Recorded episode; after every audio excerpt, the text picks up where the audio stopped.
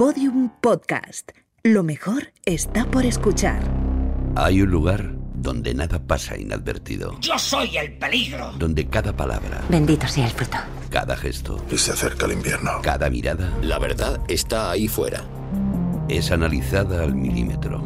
¡Tenemos que volver! Ese lugar es secreto, Joder, joder, joder, joder, joder. pero nosotros podemos acceder a él. Laboratorio de Investigación de Series. Con los agentes Aurea Ortiz, Miquel Labastida y David Brieva. En Podium Podcast. ¡Estábamos tomándonos un descanso!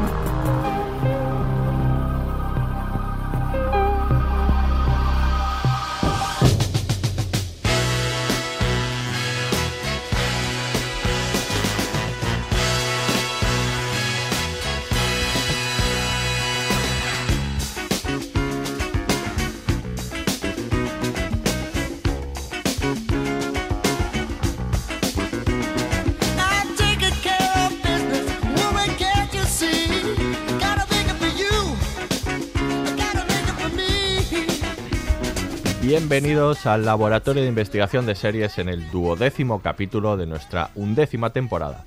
Hoy vamos a analizar la comedia estrella del momento que acumula premios y alabanzas por igual y que ha finalizado recientemente su segunda temporada. Por supuesto hablamos de Hacks. Y para esta gira hemos alquilado una caravana con los cómicos más hilarantes del LIS.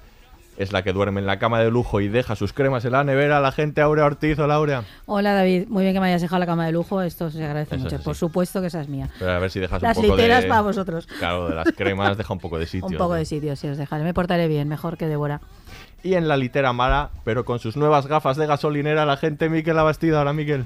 Muy buenas, ¿qué tal? Muy bien, te quedan bien, ¿eh? Te quedan Me queda bien, ¿no? Mm, Sí, es que he dormido bien en la litera. Y nuestra gente especial para este podcast es cómica, guionista y monologuista. La podéis ver en Zapeando, escuchar en Transmite la serie y leer en El Mundo Today. Ella es Paula Púa. Hola, Paula, bienvenida.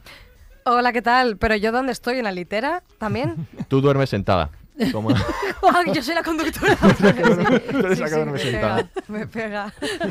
Espera.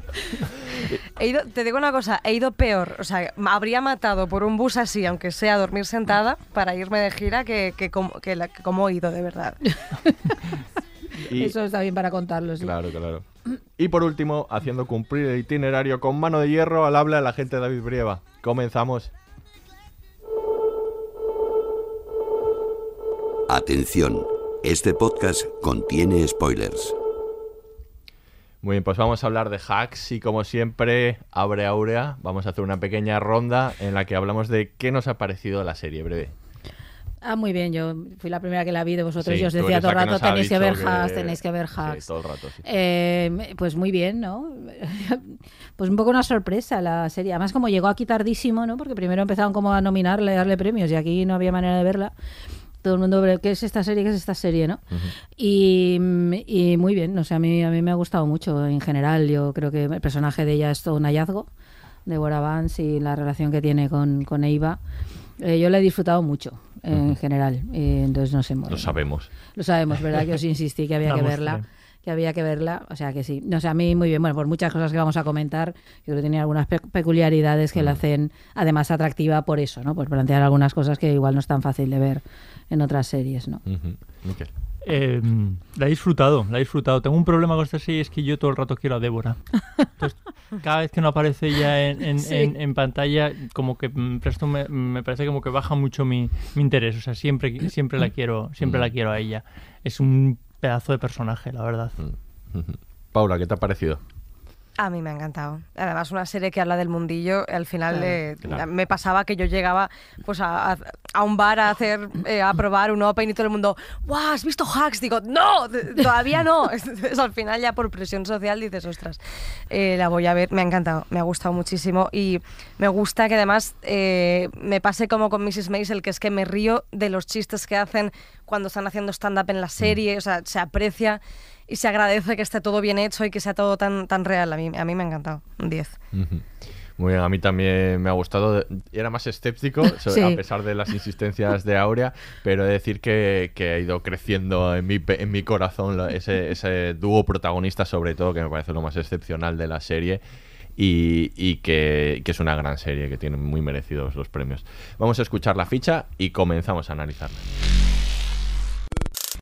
Nombre de la serie, Hacks. cadena, HBO Max. fecha de estreno del primer episodio, 13 de mayo de 2021. número de temporadas, 2. creadores, Lucía Anielo, Paul Downs y Jen Statsky. reparto, Jen Smart, Hannah Einbinder, Cal Clemons Hopkins, Paul Downs. sinopsis. Una diva legendaria del stand-up de Las Vegas ve su estatus amenazado cuando el director del hotel en el que actúa amenaza con reducir sus shows.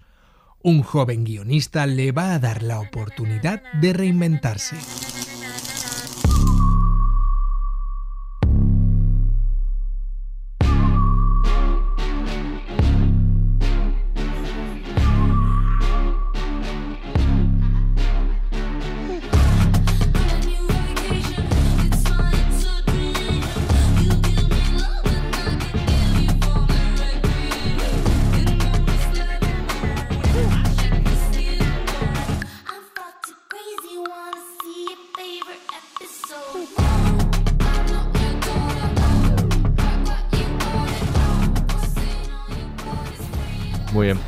Pues vamos a hablar de Con Hacks. este temazo como para, vamos. Claro, vamos a... Hemos venido muy arriba. Sí, sí, la verdad Aquí es que tiene, de la mesa y Ya todo. te digo. tiene música la serie para aburrir, ¿eh? Qué, Tiene- qué pena el video podcast perdido.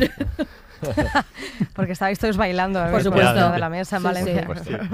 Es que Valencia, ya sabes. ya es así. Bueno, es Claro, claro, nuestro. 10 de la mañana, eso ya es hora de... Claro, claro, perdona. sí. Te pide una fiesta. o sea, Muy bien, pues vamos a hablar de, de las dos temporadas de Hacks. Eh, y vamos a hablar, empezar hablando, como siempre, dando un poco de contexto a dónde se sitúa esta serie, porque es una serie peculiar, ¿no? Que tiene una, serie de peculiaridades. La primera de ellas, y es que ya hemos hablado de esto, ¿no? En, eh, en otra ocasión, es que es una serie, y esto es muy poco frecuente y muy a valorar, que es una serie protagonizada por una mujer mayor. Y eh, de estas hay muy pocas en las series. Hablamos un poco de, de este tema cuando hablamos del método Kominsky, ¿no? Por ejemplo pero en este caso encima es una mujer mayor, ¿no? Y, y de estas, ya te digo, Gracie Frankie, podemos hablar, ¿no? Alguna otra, pero... De The Good, The Good Fight. The Good Fight, por el supuesto, con Christine Baranski. Baranski. Pero, pero hay Las muy chicas poco, de ¿no? oro. te Las chicas de oro, sí, es verdad. Estas ya nos pillan un poco lejos, son maravillosas, Ya. pero es verdad que ahora no hay algo así. Pero sí, ya se fueron súper pioneras, vamos. Principalmente, eh, a- además de que es un- una actriz mayor protagonista, es que eh, se centra en, en su universo más allá de si es la madre o la abuela de alguien. Mm. O sea, nos habla de, sus vida, de su vida, de sus aspiraciones, de sus frustraciones eh, eh, actuales, de sus sueños.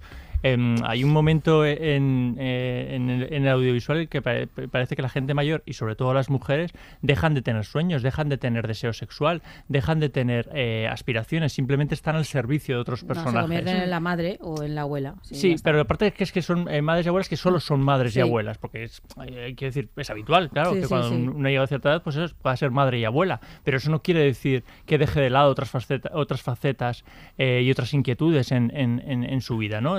Normalmente todo eso des- suele desaparecer o no se le presta mucha atención o se resuelve de una manera muy rápida y yo creo que lo interesante aquí es que es eso, que es mucho, que es madre, claro que es madre, pero entre otras cosas es muchas cosas más y eso está muy guay. Ujú. Hombre, yo creo que se agradece mucho que en las series, eh, por lo menos haya series. Yo creo que en las series hay más personajes más diversos en general y también más personajes de mujer un poco más diversos que en el cine comercial, estoy hablando. Sobre todo el cine comercial, les agradece que las series den protagonismo a todo esto, ¿no? Es que es una realidad, porque la, no sé, yo me siempre me acuerdo del famoso gaje ese de de uy, por Dios me he olvidado completamente este que es el de la actriz no el, el gaje este que dice- hazlo, ¿cuál? interprétalo. sí seguro que sí, no favor. es tener que plantea que cumple 40 años la protagonista de VIP y entonces ya deja de ser follable Ah, sí, vale, claro, sí, claro. Eh, pero el gaje es de. Amy Schumer es Sí. el gag genial que está Amy Schumer ella y otras dos, Sí, otras cómicas ahí Era- Es la última noche. Exactamente, la última noche follable llama, sí, de, la de- última de- noche de follable. esta actriz, ¿no? Eso pues es. esa idea cumple 40, se acabó y ahora ya vas a ser madre, ya vas a ser, bueno, Ariadna Gil lo, coment- eh, perdón, eh, lo comentaba en alguna entrevista y también otras actrices lo han comentado, ¿no? Es que es esta idea de de pronto te conviertes en, ya eres la madre. O sea, ayer eras la, la- la ch- la mujer deseable y al rato siguiente eres solo madre, ¿no? Entonces, que caramba, que hay personajes complejos de mujeres, que es- es- esto es lo que hay, ¿no? La vida. Y, y variados, porque Y lo bueno además de esta serie es que hay, o o sea, hay una cantidad de personajes de mujeres eh, con diferentes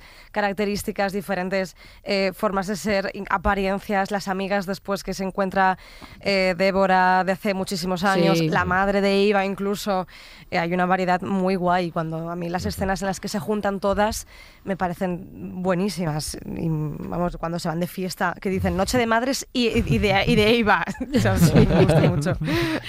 Sí, es verdad, en esta serie es verdad, no solo son, no solo es ella, sino que hay un montón, ¿no? Están también Sí. las, la, la madre de Marcus, ¿no? Y su amiga. Sí, entonces pues son, hay son un muy montón- geniales. son esas dos, Son muy geniales, sí. Hay un montón de, de personajes de mujeres mayores, ¿no? Hay una reivindicación ahí muy potente, ¿no? Y, y, y sí que es, es verdad, es importante porque de secundaria sí que ha habido muchas. Claro. Tenemos a la misma Jean Smart en Merofista aún hace poco robándose toda la, toda la Y serie. antes ¿no? en Fargo, que no se Y acordáis antes de su Fargo papel en. Fargo Sí, ella se roba toda la serie. Sí, ella llega, efectivamente. y se la roba, ¿no? Pero, pero que sea protagonista, ¿no? Eso también es, es muy relevante. Sí. Y, y Y, sí- además protagonista, bueno, per- sí, sí, perdona. sí, Di, no, di, di. di, Paula. No, protagonista decía que no solo mujer mayor protagonista, sino que además eh, de una serie sobre una cómica de stand-up. Eso es. Porque teníamos series como Louis o como la de Larry David o Seinfeld, pero con una mujer cómica mayor. Sí. Ostras, eh, yo, vamos, yo no. Con, o sea, estaba Mrs. Maisel y tal, pero es joven y sí, sí. no es. Vamos, es- me, esta me parece súper revolucionaria. Además, el personaje de ella, eh, yo creo que está basado en Joan Rivers. Entonces, no te diría que, obviamente, no es autobiográfica, pero, pero bebe mucho de ahí. Y eso es una cosa que, que a los cómicos nos encanta ver. ¿no? Claro. Y a las espectadoras también.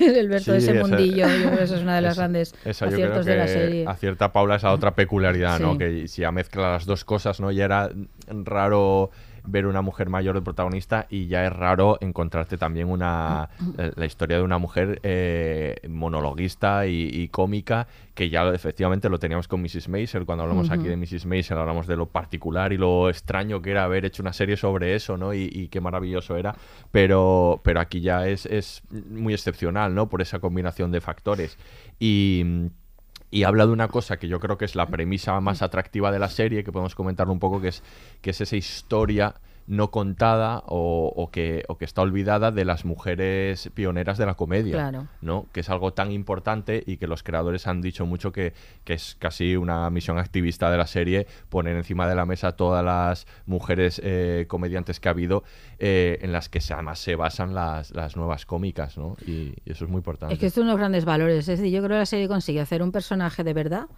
eh, ahora y consigue al mismo tiempo que eso sea todo un homenaje. Nada forzado, es decir, absolutamente integrado, no bien contado, muy orgánico a todo eso, a la presencia de las mujeres siempre en el mundo del espectáculo, pero sobre todo en el campo de la stand-up y el monólogo, que eso parece que estaban como olvidadas, como si no hubiera habido mujeres haciendo esto. Había menos, evidentemente, porque, porque las circunstancias eran las que eran, pero las había. Y ahí está Joan Rivers y luego están todas las grandes pioneras que luego pasaron a la televisión, como Carol Barnett, Sí. ¿no? Todas, no sé, ahora recientemente la película sobre Lucille Ball, ¿no? Que también re- la reivindica Sí. no solo como actriz, sino productora, creadora, ¿no? Toda esa Activista. parte activista, ¿no? Es, es, es que esto es muy necesario, ¿no? Ellos Eh, hablan de varios nombres que desde luego, claro, no nos suenan muchos de ellos Mm. porque no han llegado, algunos otros sí, dicen de, hablan de Elaine May, hablan de Debbie Reynolds y de, Claro. y de su hija Carrie Fisher también, ¿no? De Phyllis Diller, eh, de mm, Elaine Busley, son nombres que igual no nos suenan tanto, pero que sido, han sido muy importantes, que hicieron horas y horas de televisión Eso es. y que ahora, pues eso, se- son, son muy desconocidos porque al final lo que se han quedado son los cómicos varones, ¿no? mm, suele pasar. Claro, y también hay una mm, bueno, hay una- un episodio en el que además eh, Débora cuenta que le borró el nombre a una compañera en su momento de un concurso de, de stand-up y tal, y ella lo dice de forma que es algo que pasaba y que hasta hace poco también pasaba en España, que es que solo puede haber una. Dice, Eso solo es. había un hueco para una mujer monologuista. Entonces, eh, gracias a eso, es verdad que eh, la, la serie mola mucho porque como al final eh, Débora es una cómica mayor, repasa toda su historia y con ella la historia de la comedia. Y al final con este ejemplo con, con su amiga es súper claro, solo puede haber una. Y, y ahora ya gracias a Dios ha cambiado eso, pero en esa época es verdad que, que- que era así. Sí, sí, completamente. Es que esa sensación es una como una rareza, vale, te vamos a admitir, pero más aquí, ¿no? Que venís a hacer qué. Claro. ¿no? A contar qué vais a contar vosotras, ¿no? Que sí, lo que importa es el mundo de los hombres, ¿no? Yo creo que eso en la serie lo explica muy bien. Y luego también cuando habla de que ella hizo el programa de televisión que iba a ser pionero, pero que Eso no. es tremendo. Toda esa parte cuando reconocen todo ese carácter pionero. ser la primera presen- presentadora de un late night. sí. Eso está muy bien, porque de pronto ahí muy bien contado, muy bien integrado en la serie dentro del personaje, te está diciendo esto era lo que pasaba de verdad, ¿no? En la historia de la televisión y hace ahí un homenaje precioso, ¿no? todas estas mujeres que abrieron camino. Es que yo creo que nos planteamos a veces lo difícil que debió ser, ¿no? Eh, Claro, te lo ve- cuando ves estas cosas, a ver, lo ves, quiero decir que como en teoría la tienes clara, ¿no? Lo difícil que debió ser en todos esos años para estas mujeres abrir camino, pero que todas estas series y películas te, te obligan a ponerte ahí y decir, caramba, es que, es que era, hubiera sido tan fácil rendirse y decir, mira, me voy a mi casa y ya está bien, Mm. con tanto obstáculo y cómo perseveraron y cómo lograron ahí hacer abrirse su hueco y ser eso, no sé, que, que le- se merecen tanto nuestra atención. Sí, no, lo, curioso es eh, eh, que sea una, una, una pelea de, de- de hace tantos años. Es que, Claro. claro, ca- cada, vez que se habla de las mujeres en, en- en la comedia parece como algo reciente. Siempre es- está esa cosa de hay mujeres en comedia. Sí, no es increíble, que Y- eso sea un tema, me parece y, increíble. este- y esta serie reivindica que siempre ha habido mujeres. Otra cosa es que no les hayan dejado ocupar el, Mm. eh, eh, el puesto que merecían, ¿no? Eh, más allá de su género. O sea, que, quiero decir que hay- la reivindicación está, está en eso. Entonces, claro, cuando ves esto dices, ah, que, que lo de las mujeres en, en la comedia no es una novedad, porque es que nos lo han vendido, o nos lo hemos creído, o hemos colaborado, quizás de hemos, hemos participado sí. en que es algo reciente. Y esta serie te demuestra que no. Igual Claro. que pasa con Miss Maisel, lo que pasa es que Miss Maisel a lo mejor la perspectiva es diferente porque, eh, aunque yo creo que vamos una serie hiper reivindicativa, Mi- Miss Maisel, pero tener ese valor histórico a lo mejor te, te aleja como espectador. Pero aquí estás viendo que no. Y es que la estás viendo ahora que todavía le toca demostrar cosas. O sea, quiero decir, es que seguramente un cómico de... mm, eh, de su generación y con su, y con su nivel y su popularidad estaría en otro, en, en- otro espacio. Ella todavía tiene que demostrar cosas en Las Vegas, demostrar frente a las eh, plataformas cuando va a vender su documental eh, Sí, sí, su sí. valía. Es, es alucinante. De hecho, eso. esa parte eh, a mí me impactó mucho porque es verdad, y anclaba un poco con lo que le- con lo que decías, que todavía tenemos que hay gente que dice, no, pero que las mujeres son graciosas. Sí, como, ya, ya, lo acaba de sé, descubrir, Lo sé, sí. lo sé. Ella cuando, cuando Débora va a que le compren el show, eh, hay un momento en el que le dicen, tenemos la obligación de darle voz a las mujeres cómicas, que es una frase bastante horrible que yo he escuchado varias veces Ya. y me chirriaba y no sabía por qué. Y Débora lo explica muy bien porque dice, ah, obligación. Sí, es lo que mejor le viene al arte. Entonces, ahora, claro, y, y es una especie de, de- parece que, que se tiene que hacer por moda.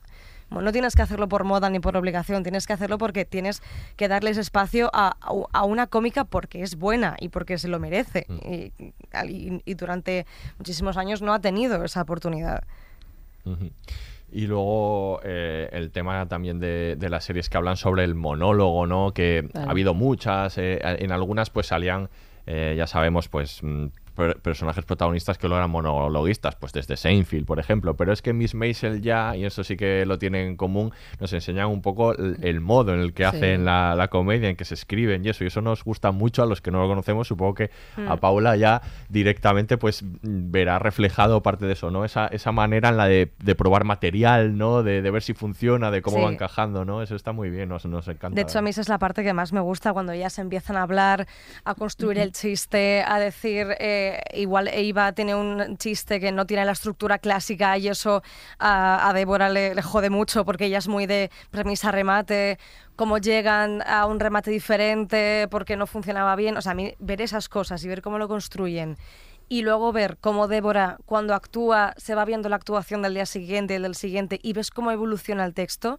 ¡buah! O sea, eso, pa- o sea, eso para mí, para cualquier cómico, es como, ¡ah, qué guay, qué guay! Pero yo creo que es bonito No también para no cualquiera, como espectadora, es, es muy bonito. A mí esa Sí, parte me encanta. Yo creo que es una cosa que más me gusta. Por, que porque es que es un mundo que para los que estamos desde fuera, o eh, no sé, es muy fascinante es ver cómo consiguen construir un monólogo. A mí me parece dificilísimo que funcione, ¿no? que tenga todo eso y lo, lo- el inmenso trabajo que hay detrás. El, no sé, todo Mm. lo que supone el crear eso, a mí me, eso me, me fascina muchísimo. Esto es incluso Y de más... hecho pasa... sí. No, que pasa una cosa muy bonita en, en la segunda temporada, que es que, eh, bueno, eso, que Débora va cambiando de, de estilo, luego no sé si hablamos de esto, pero eh, Sí. no le está funcionando el show. sí. eh, y pasa algo y no, y no le funciona y no entiende por qué.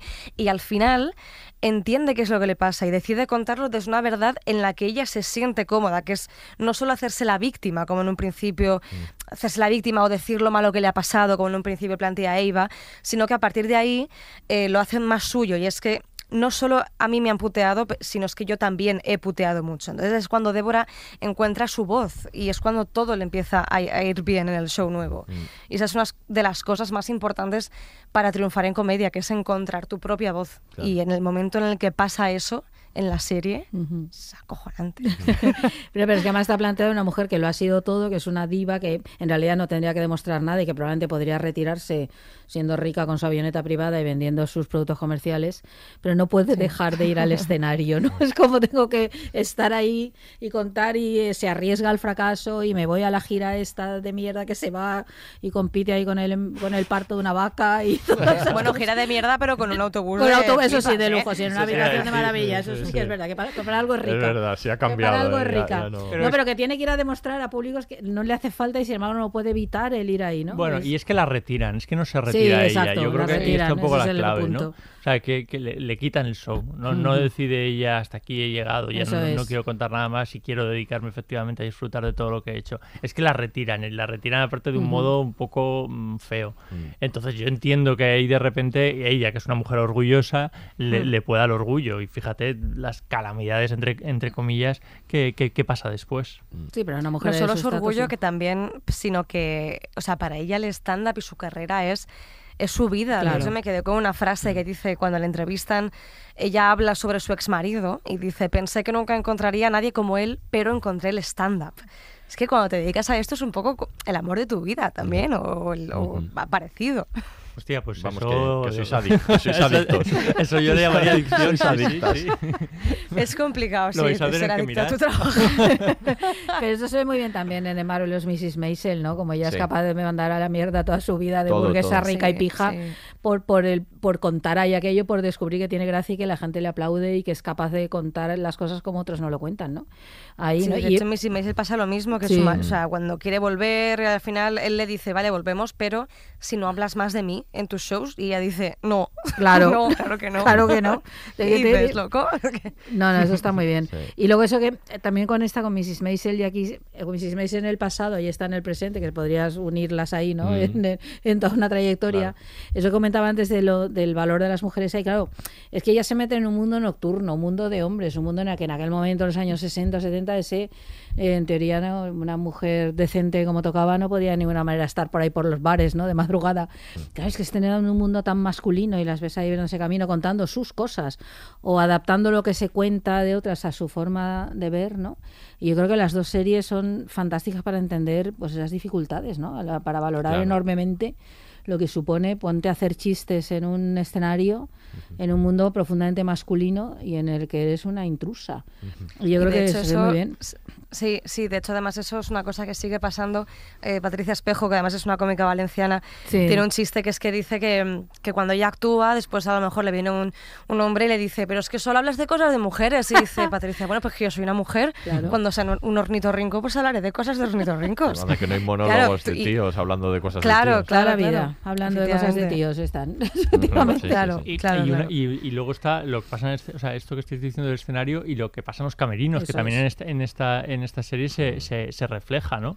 que, que hay un, un- un episodio muy bien, eh, que, bueno, que está muy, eh, muy bien retratado, ¿no? Porque le cuenta, Débora le cuenta a Iva eh, con cierta naturalidad lo que le pasaba en el bar en el que están en, en- en- en la gira, la otra se, que le metía mano, el otro, no sé qué, Efectivamente. sí. Se, se- se- se- se sorprende y yo creo que Débora no era consciente hasta entonces de, Eso- de- de- de- de esa factura que había estado pagando. Lo había eh, naturalizado de algún modo, integrado en, en- en aquellos años que no era consciente hasta que no se da cuenta de que se sigue pasando, ¿no? Cuando Sí. ve a- al mismo capullo haciéndole Sí. lo mismo a, a- a- a otra, a, otra, a otra mujer. Entonces está esas dos partes, o sea, quiero decir, el- el- la duda que genera que, como cómica en el escenario, porque solo habla de cosas de, de- de mujeres, entre eh, eh, otras cosas, y, y lo, y lo que tienen que eh, pasar en ese mundo de hombres entre, entre, entre bambalinas. Sí, pero lo No de- solo el machismo, o sea, no solo, perdón, el acoso que hace eh, físico eh, es- ese señor, sino que hay un momento además después que es muy real, que es que el- el- este presentador hace hincapié en que ahora viene una female comedian. eh, Sí. Que esto es una cosa que de verdad pasa ahora también, que tú cuando, y tú cuando eres cómica es posible que te hayan presentado bien, que te presenten como un bicho raro, en plan, oh, cuida, wow, viene una cómica, una mujer, wow, tal, apoyadla, o te presenten sexualizada. Y es lo que le pasa a Débora. Y de hecho, Débora dice, ahora podría, dice algo que, que todas hemos pensado en algún momento, que dice, mira, ahora podría seguirte el rollo y tragármelo, o ser cortante y que el ambiente con el público se enrarezca y yo ya actúe mal porque el público va a claro. estar mal. Y eso sigue pasando. Lo que no pasa es lo que hace Débora de eh, te pago un millón para que te vayas Te lo de, iba a decir, del Paula, mundo de que- la comedia, que es lo mejor que, que de lo hicieses la próxima vez. Te dan ganas, ojalá pudieras. Saca la Sería- chequera. Sería precioso eso. Saca la chequera, Paula. Pasa que el, el millón ese para Débora debe ser como, Claro, ¿no? Para. Calderilla. Paula sa- Calderilla, sacar, claro. sacar 10 dos euros. ¿no? Eh, Pero sí, sí. Pero y si bueno, hacer algo así, de a la mierda. claro, sí, sí, Tal sí, sí. cual. De todas No, formas, Hombre, le da el reverso porque el público Sí. se viene arriba Sí. y tú como espectador ahí, o sea, Sí, quiero decir, estás sí. aplaudiendo diciendo, capullo, vete Eh, ya. En esa comparación que estamos haciendo con Miss Maisel encaja muy bien precisamente porque tiene un capi eh, eh, en, en- en paralelo a este capítulo Sí, tan bueno. Tiene uno, Miss Maisel, fantástico en el que también va a un club y la ningunean Sí. y le hacen actuar la última y dejan pasar a todos los tíos delante y cuando por fin sube ella les hace un roast a todos los anteriores Sí. que los destroza. Bueno, es ¿no? un momentazo es maravilloso mm, que queda para la historia. Sí, sí, sí, sí. totalmente. Pero si estas cosas están pasando, ¿recuerdas el, cap- el episodio de la chocita del loro, no? Eh, no, hace, no hace tanto, ¿no? Con aquello Sí. de las ¿Cómo mujeres. olvidarlo? ¿Verdad? Pues es De que hecho, de hecho vuelve a abrir, no sé si habéis visto la programación. eh, No. no, no es muy variada, no es muy variada. Vaya, Por lo que sea. qué sorpresa. Vaya por Dios. Muy bien, pues vamos, Reincidentes. vamos a escuchar ahora el primer corte y continuamos hablando de hacks. Perdona, ¿tienes algo más que decir? Sí, ha sido muy grosera. Yo lo he dejado todo para venir aquí. Oh, vaya. ¿Quieres que te dé una medalla solo por asomar la nariz? No estaría mal, sí. Porque es cierto, yo no soy fan de usted. Me ha pillado. Y me toca mucho los ovarios porque para venir hasta aquí he tenido que coger un puto avión, aunque lo último que quería en la vida era este trabajo. Porque si ahora hay algo que no le apetece a una servidora es venir al desierto a escribir chistes patéticos para una vieja arpía. Ya te estás yendo. Sí. ¿Sabes dónde está la puerta o te marchas por la chimenea? Hoy no sé por dónde salir. Por cierto, qué guay que le dejen vivir en un Cheesecake Factory. Ah, trabajas allí de camarera, te pega mucho más. Pues sí, estoy de acuerdo, tía clasista de mierda. Prefiero servir pollo bang bang y tarta de queso todo el día que trabajar aquí. No me jodas, ¿qué es esto? ¿50 borlas en un sofá? Incluso a Liberace le parecería demasiado. No, no, te equivocas, a él le encantaba. Inhaló Popper ahí mismo en el 85. Ah, oye, antes de irme, ¿quieres registrar mi bolso? O tal vez debo mirar en un frasco. No, ya lo sé. Te voy a dejar un charquito en el jardín y de paso un zurullo.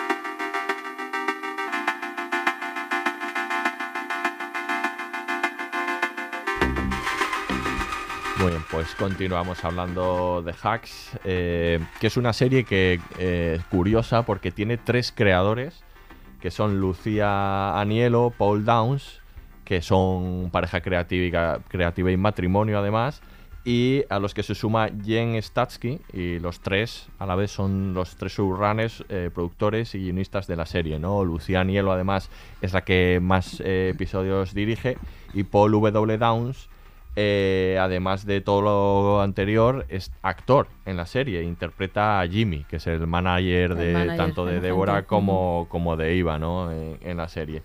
Y, y bueno, hay que decir que estos se conocieron los tres eh, haciendo comedia de improvisación en sus estudios o en sus primeros pasos, ¿no? Eh, y viene desde hace mucho tiempo la conexión que tienen entre los tres, que ese ya se acabó de forjar de todo eh, cuando los tres hicieron de, de guionistas en la serie que se llama Broad City, que es una serie Oh, qué buena. cómica Sí. bastante conocida, ¿no? Y de hecho que sí, ves cositas, ¿no? De, en, Hacks. Eh, y bueno, Jen Stansky, que sería la, la- la otra guionista y showrunner, también se ha fogueado en The Good Place, que es una serie que, que le gusta mucho a Aurea. Buah, a mí me gusta mucho Ay, qué también. bien, ¿no? qué bien, ya no, no estoy tan sola ahí. Sí, sí, sí. sí. me ha gustado mucho. Ese es un poco el No sé si la terminé, pero ¿No la me acabaste? Ah, Pues no, pues tienes que ver ah, porque ah, el Yo final me es, acuerdo. es el maravilloso. Vi mucho, ¿eh? Es Vi maravilloso mucho, el final, tienes que verlo, que de verdad que es pre- precioso. Sí, sí, sí. Y bueno, eh, eso es un poco el origen de la serie. Y hay que decir que es una serie que en su primera temporada yo creo que mm, pocas se la podrán comparar en el sentido de que fue nominada a 15 Emmys en, y en una primera temporada, ¿no? Gana además tres que, que son de los importantes, me- mejor guion y la mejor dirección también. Y, eh, por supuesto, para Jean Smart, eh, que, todo Que den, que todo premio es mm, poco. el Nobel, lo que quieran, Lo que sí. todo. Gana mejor actriz, también lo gana, gana mejor actriz en los Golden Globes, donde además ganan la mejor serie de comedia. O sea que la primera temporada básicamente es un éxito, mm, no solo en los premios, sino en las críticas. Y, y que, y que bueno, que es el, el- el- el punto de partida para ser renovada una segunda y ahora sabemos que una también una tercera temporada, aunque poco riesgo corría después de todo, de todo este éxito, ¿no? Es una, una serie muy exitosa, muy exitosa. A mí Y- me, me Mm. sorprendió que renovara para la tercera. O sea, no, no me sorprendió en el sentido de eh, la ha ido genial y es buenísima, pero como la segunda acaba tan cerradita. Dices, ostras, Sí. eh, cuidado, cuidado por si acaso no, no, no renuevan. Sí, pero esto, esto luego lo comentaremos porque aquí hay Sí. tenemos que Si debatir. es que yo me si- adelanto mucho. No pasa nada, no. Pero, luego te- que- queremos, queremos debatir a ver si, si nos parece que está de- incluso demasiado cerrada, ¿eh, Paula? Porque Sí. esto, o sea, que Ya. da la sensación como de que es un final. Sí. Pero bueno, no, lo- Sí. lo- luego, luego hablamos sobre esto. La serie tiene origen eh, cinco años antes de que se rodase la primera temporada. Eh, cuentan los creadores que en un viaje que hacían en un road trip, que estaban lo- los tres en coche, y empezaron a hablar de, esto que comentábamos antes, ¿no? De, esas eh, comediantes femeninas, de esas monologuistas de, del pasado que no tenían un reconocimiento que deberían y que alguien debería hacer una serie sobre esto, ¿no? Y, bueno, por fin, poco a poco, fueron como progresando en la idea hasta que la presentaron a HBO, ¿no? Y, se llevó a cabo. Y, esta y la comediante en la que pensaron es esta figura de la que vamos a hablar porque es lo más rico de la serie probablemente, que es esta Deborah Vance, este personaje eh, tremendo, ¿no? Yo, yo digo que yo digo que Jean Smart para mí aquí y, y creo no exagerar está para medirse con cualquier actuación de una serie de comedia de, que yo haya visto Sí, hasta ahora. O sea, es- sí. es- a mí me parece totalmente impresionante. He dicho antes un poco estos personajes en los que se basaban. Por supuesto, Joan Rivers que ha dicho Paula está ahí y, y todos estos eh, además. Pero hablemos un poco de, de qué hace particular ¿no? a este personaje tan poderoso ¿no? que interpreta a Jean Smart. Pues que yo creo que podría ser un cliché y consigue ser un ser humano de verdad. No quiero decir que, a ver, tú te planteas en frío, ¿no? Vamos a hacer una, una serie sobre una diva que lo ha sido todo, una cómica tal, que es cruel, ¿no? Y un poco despiadada con el resto, egoísta, tal, no sé cuántos. Es un personaje así a priori que puede ser un cliché ya trazado otras veces, que hemos visto mil veces caricaturizado. Y es todo lo contrario de un cliché esto. ¿no? De ella, yo creo que por la escritura, por cómo está escrito ese personaje y por la interpretación de Jan Smart, ¿no? Es que es todo lo contrario de eso. Es, una, es un personaje tan, tan, tan completo, tan complejo, ¿no? Tan fascinante, que como dice Miquel, le dice yo quiero ver a Débora, es que estás todo el rato queriendo Mm. verla a ella. Eso es verdad. Es que aparte Sí. la propia actriz eh, tiene una presencia escénica Sí, es increíble. impresionante. O sea, es decir, no puedes dejar de mirarla. Hmm. Eso es un poco contraproducente para el resto de personajes, porque Sí. solo la miras a ella. Pero es que sale, sale, sale- en, eh, en escena y es que es imposible no, no, no mirarla. O sea, es, eh, eh, es alucinante esa, esa, esa, esa presencia escénica. Es que es un efecto precioso de esto que estamos hablando antes de de, pronto construir personajes de mujeres mayores y de pronto, claro, tienen que interpretarlo actrices que han estado siempre, que siempre lo han hecho bien, que han sido grandes secundarias o que han Mm. estado, bueno, ella aparte de eso ha hecho teatro, eh, es, un, es un poco leyenda esta mujer allí, ¿no? En el mundo del teatro con y esto. muy- o sea, su talento está muy por debajo del reconocimiento Que tiene, claro, que ha tenido, tener claro. Y de, y de sus, y de los Muy por papeles. encima, los- decir. Sí, Su sí, talento que por Su encima, talento sí. está muy por encima. Eso, sí, casi que lo he dicho al revés, que lo he dicho al revés. debajo, Bueno, sí, pues me cago en Jean Smart. No, eh, ¿Quién cojones ha contratado a Jen Smart para esta serie? lo que quiero decir es que no ha tenido papeles protagonistas No. apenas con esta. O sea, y- Claro, y de pronto llega, por ejemplo, extraño, ¿no? Fargo y todo el mundo dice, pero esta señora que lo hace tan ¿Quién bien de madre terrible señora? asesina, ¿quién coño es? Sí. Y después una actriz que lleva toda la vida haciendo de todo, Broadway, teatro, monólogos y todo lo que tú televisión. Claro, luego llega el personaje de, de Mare of Easttown, aunque se come casi Claro, a y, Kate Winslet. y- y ahí tiene una característica y es que tiene la vena, la vena cómica Claro, en esa serie que es claro. dramática. Es una actriz que- Claro. que, salió en siete episodios, siete de Frasier y ganó dos Emmys. O sea, es, una barbaridad Sí. lo de esta mujer. Pues eso, que es que cuando dan personajes así a mujeres de estos, de pronto, claro, es una oportunidad enorme para estas actrices que llevan toda la vida ahí. Y eso es como un efecto que agradeces todavía más. De me alegro tantísimo de que a estas actrices que están ahí toda la vida, que dan toda la credibilidad, todo lo que hacen y que son extraordinarias, siempre hay que contar con ellas, que tengan ese reconocimiento. A mí esto me parece maravilloso. vamos, un efecto estupendo, ¿no? De eso. Y luego- y al final lo que se refleja en la serie es, o sea, es un poco lo que estáis comentando de su carrera. Es que al final eh, la ficción e- emula un poco lo que le ha pasado a ella, que eh, siempre ha estado un poco atrás y, y- y tiene que volver a ganarse el, el respeto o, o la, o la visibilidad que, que ya debería haber tenido. Claro, sí, además ella, pero incluso hasta hay como un guiño, ¿no? Porque ella, por una obra de teatro de los años 80, Hay que muchos. una obra de teatro que representaba, bueno, que era una mujer lesbiana, que está, que muere de, que enferma de cáncer y tal, que es una obra de teatro que recorrió Estados Unidos, que estuvo como dos años viéndose, que se convirtió ella en un icono LGTBI, cosa que no teníamos ni idea aquí, por supuesto, sabemos ahora por la serie, y como hacen un guiño con eso, con el, con el episodio este, ¿no? Del, del, del barco, Crucero. del crucero de lesbianas bueno alucinante. ¿no? Dándole la vuelta al revés, como como utilizándola a ella, ¿no? Yo creo Sí. que yo creo que probablemente eso habrá partido del hecho de que ella es conocida en eso, ¿no? Hay muchísimos guiños. hay muchos guiños ahí. Hay muchos. Eh, ella eh, se ve que en su pasado eh, encontraron que en su árbol genealógico el en su pasado había una bruja, que es lo que sale eh, como da- también de su personaje en la en la serie, ¿no? Tiene un montón de guiños y a mí lo que me parece eh, muy, muy difícil de hacer, o sea, lo que la, la eleva en este papel es su capacidad para ponerla a hacer monólogos cómicos y, su, y a la vez su capacidad dramática. O sea, Sí. ¿cuántas actrices son capaces, actrices mayores Sí. además, de ponerlas ahí, hacer monólogos que sean hiper divertidas haciendo monólogos, que parezca de verdad que es monologuista, y a la vez, eh, bueno, una capacidad dramática, vamos, sobresaliente. Eso sí iba a decir que es muy complicado que un actor acostumbrado a ser actor de Ujú. repente también sepa hacer stand-up y sepa hacerlo de forma tan natural y tan bien como, como, como lo hace como lo hace Gene Smart. Es que parece que lleva toda la vida haciendo stand-up. O sea, y es súper realista y lo hace muy bien y es muy graciosa. Y luego es un personaje que como siempre está muy en el filo, lo que os digo, es en el cliché, en el ridículo, en el tal, y logra siempre salvarlo, eh, haciendo a veces payasadas auténticas, las cosas que le pasan ¿no? a lo largo de la serie y esto. Y esto, claro, es un proceso de escritura de la propia serie, pero también el, el- la actriz, ¿no? Capaz Sí. de, de elevar todo el rato eso, ¿no? De, de no caer nunca en esas cosas, ¿no? Ahí el personaje tiene, tiene mucho riesgo, porque Mucho, mucho. construido en un principio como un- una, una persona un poco desagradable. Muy un desagradable. poco, joder. Tiránica. Está- Estaba siendo, Está siendo buena gente. amable. Efectivamente. Eh, eh, con un, un comportamiento absolutamente tiránico y, y despreciable en, en- en- en algunas ocasiones.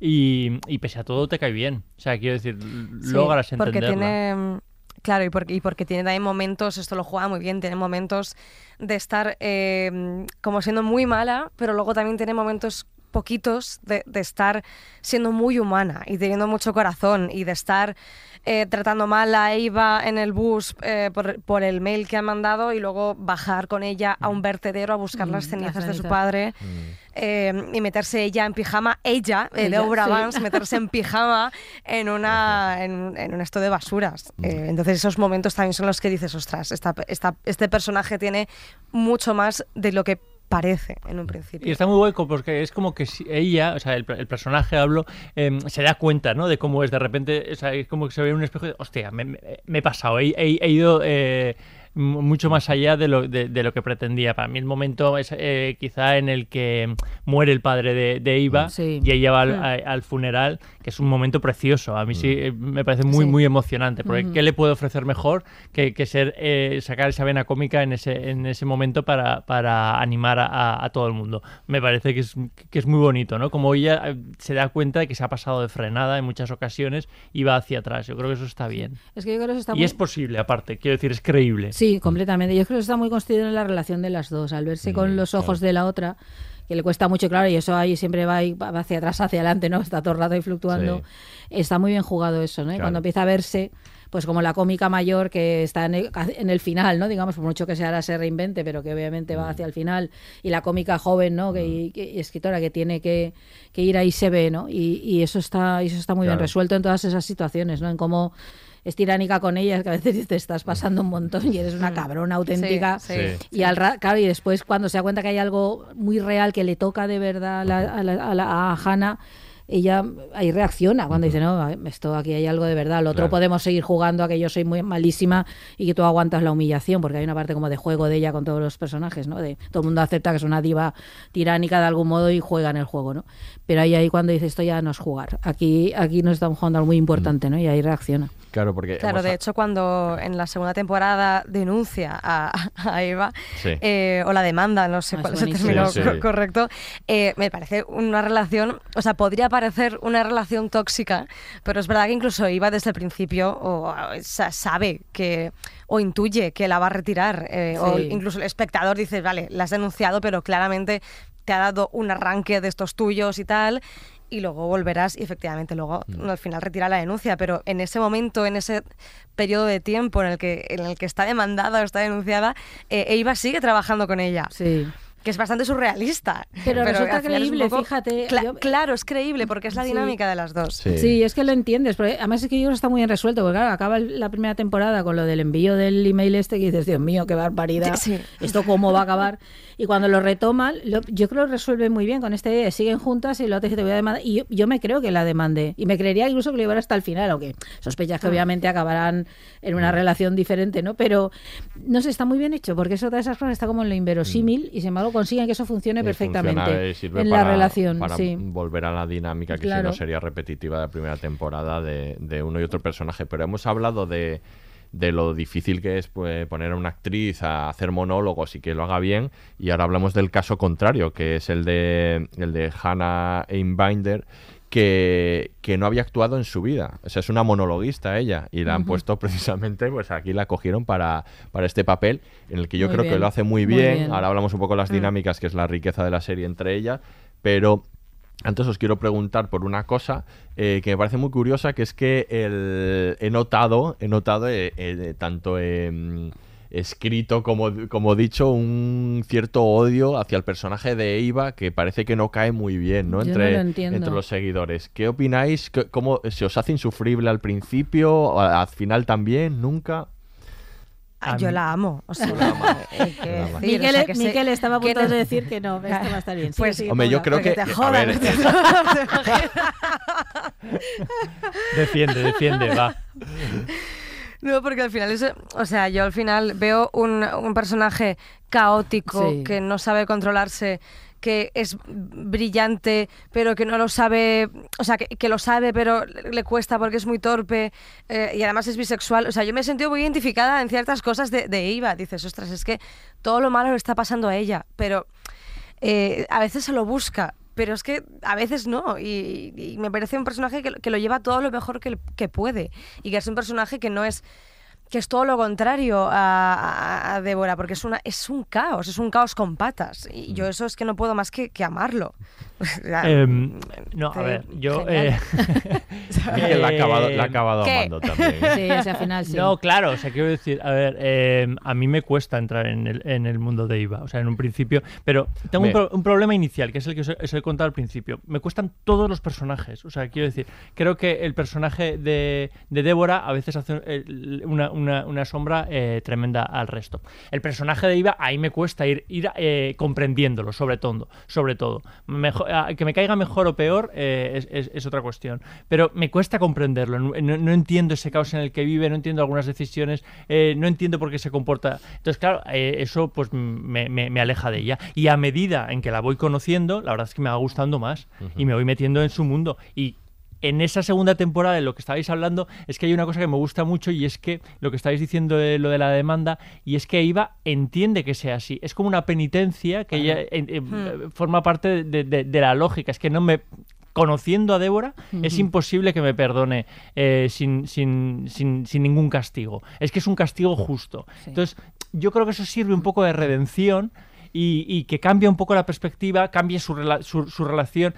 Ella se acepta mejor. Yo creo que Eva en la segunda temporada es, es una, es una persona que se acepta mejor con sus eh, Mm. dificultades Cambia, Y, sus, y sus peculiaridades. Y entonces te cae mejor, porque es como la vida misma. O sea, cuando, cuando alguien está amargado, es imposible que te, que te- que te caiga bien. Es complicado que te caiga bien. A medida que él se empieza a llevar mejor consigo mismo, se, se lleva mejor con el resto de, personas. Entonces es una Claro. relación. Eh, yo, o sea, quiero decir, yo no me enamoro tan fácilmente eh, como tú, Paula. De Iva hablo, ¿eh? Yo- no, en general. No, de, no, de hecho, tienes razón que en la, más, en la segunda temporada es cuando Eva dice, le dice a su ex, eh, estoy feliz.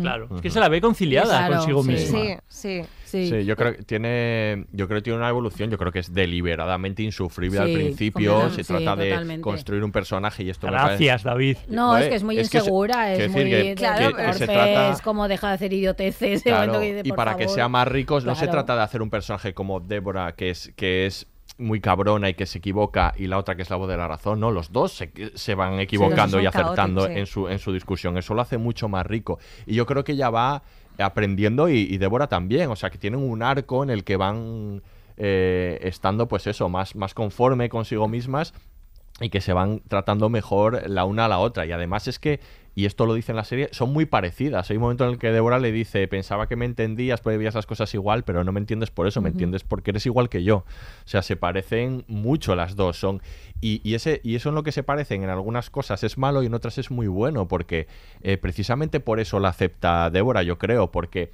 cuando llega y, y- y ya abusa verbalmente de ella la primera vez, se da cuenta de que es un personaje, eh, Eva, que tampoco se amilana ante nadie como ella ha hecho durante toda su carrera, que, que tampoco Sí, se calla, se- que tampoco se calla las cosas, que dice lo que tenga que decir a la cara y que sigue adelante, ¿no? Y yo creo que por eso precisamente es por lo que al final la cierra con el coche y le dice tienes el trabajo, ¿no? Sí. Porque ve en ella esa, esa, esa fuerza ¿no? que ha tenido ella a lo largo de, de su vida y que se entiende que, que para poder haber llegado donde ha llegado ha tenido que superar obstáculos eh, uno detrás de otro, ¿no? No ha tenido que pararse. Por eso que hablamos de la dificultad de una mujer en un mundo como ese para, para salir adelante, Claro. ¿no? Yo creo que... Es Claro. eso es que como habla- que las dos, sí.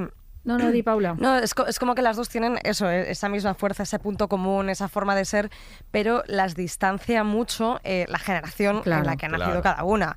Y el tipo de chiste y el tipo de forma de ser. Y e Iva se pasa toda la serie diciendo: Espera, la dinámica de poder aquí está bien, esto es un poco racista. está- y, y Débora es como. "Eh". Sí. Entonces, sí que tienen ese punto común muy importante, pero luego también tienen diferencias que las hacen muy divertidas. es- Esa, Sí. esa for- eh, la Incluso el forma en la que momento en el que se, se cuela un poco por ella, ¿no? Como dice, uy, te- tienes sueños Sí, húmedos. y Sí, sí. y, y luego lo que hay, yo creo también, el, el la construyen, todo esto que estáis comentando, también tiene que ver con ese legado del que hablábamos. Cuando ella va conociendo, Eso es cuando ve detrás de la diva frívola y, y egoísta, ¿no? Y entonces se va dando cuenta del carácter de pionera, de Eso esa lucha, ¿no? Por, por haber estado siempre ahí, de como mujer, todo lo que ha tenido que hacer. Y, y también ese personaje de Eva con nosotros también funciona como eh, al mismo tiempo ese reconocimiento, Sí. ¿no? Entonces va haciendo como de el ese, eh, va uniéndonos también a ella en eso, ella y ahí es donde ella va adquiriendo un respeto Mm. que ya no tiene que ver con el hecho de que está con una gran diva, que es un gran nombre, sino con la digo, persona sí. real. Y yo creo que eso más. funciona muy bien el legado Sí. ahí. Aún te digo más, Aurea. O sea, yo creo que está eso, está el hecho de, de que va conociéndolo co- como, persona y se da cuenta de que no es esa persona fría y cruel, pero va más allá de ahí, va en el, en el tipo de humor, porque ella Claro. menosprecia el, el tipo de humor que hace Débora cuando Claro, llega. claro.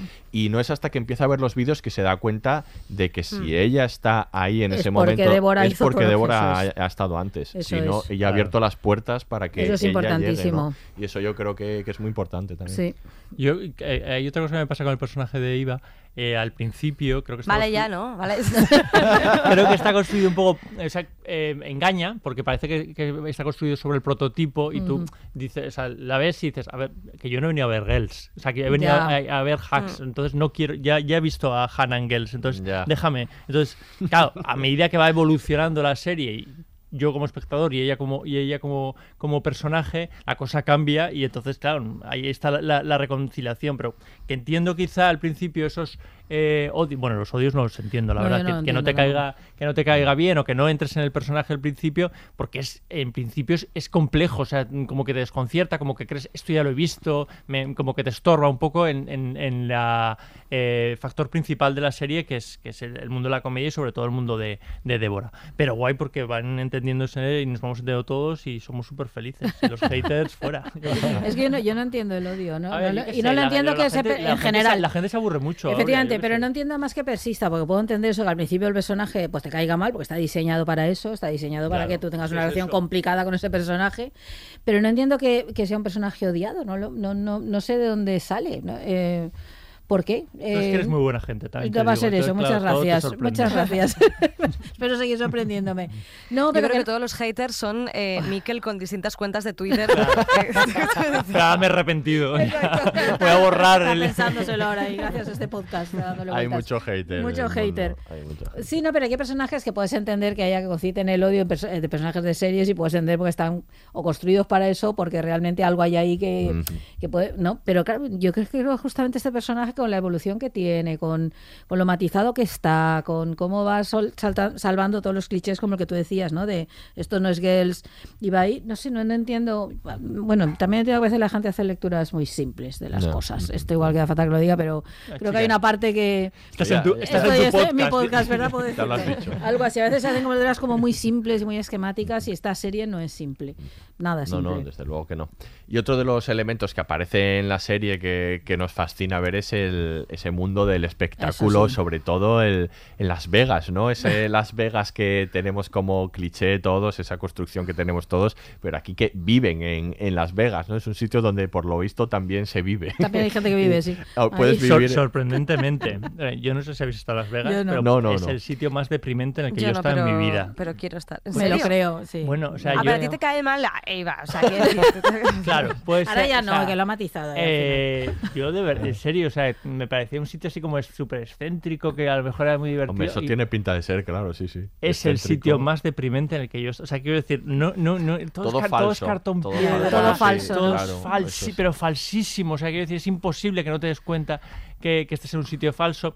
Hace muchísimo calor. eh, gente Bueno, estoy muy en Madrid, Hay ¿eh? gente muy random. Hay Aquí gente en muy- Valencia también hay tenemos gente muy random, es un sitio, es un sitio muy deprimente. O sea, yo, yo lo recuerdo como un sitio muy, de- muy, muy deprimente. Entonces, claro, que eso simbolice el éxito y, y verla a ella, eh, eh, porque quiero decir, esto va más allá de la serie. Las, Las Vegas es un lugar, es un lugar de éxito. O sea, Sí, quiero sí, decir, y, y verla a ella pelear por ese lugar de éxito, a mí todavía me, sor- me sorprendía más, ¿no? Porque al final, quiero decir, te guste más o menos Las Vegas, que ya, pues ya me lo contarás, Paula. Sí, sí, sí, ahí también tampoco estamos tampoco estamos de acuerdo.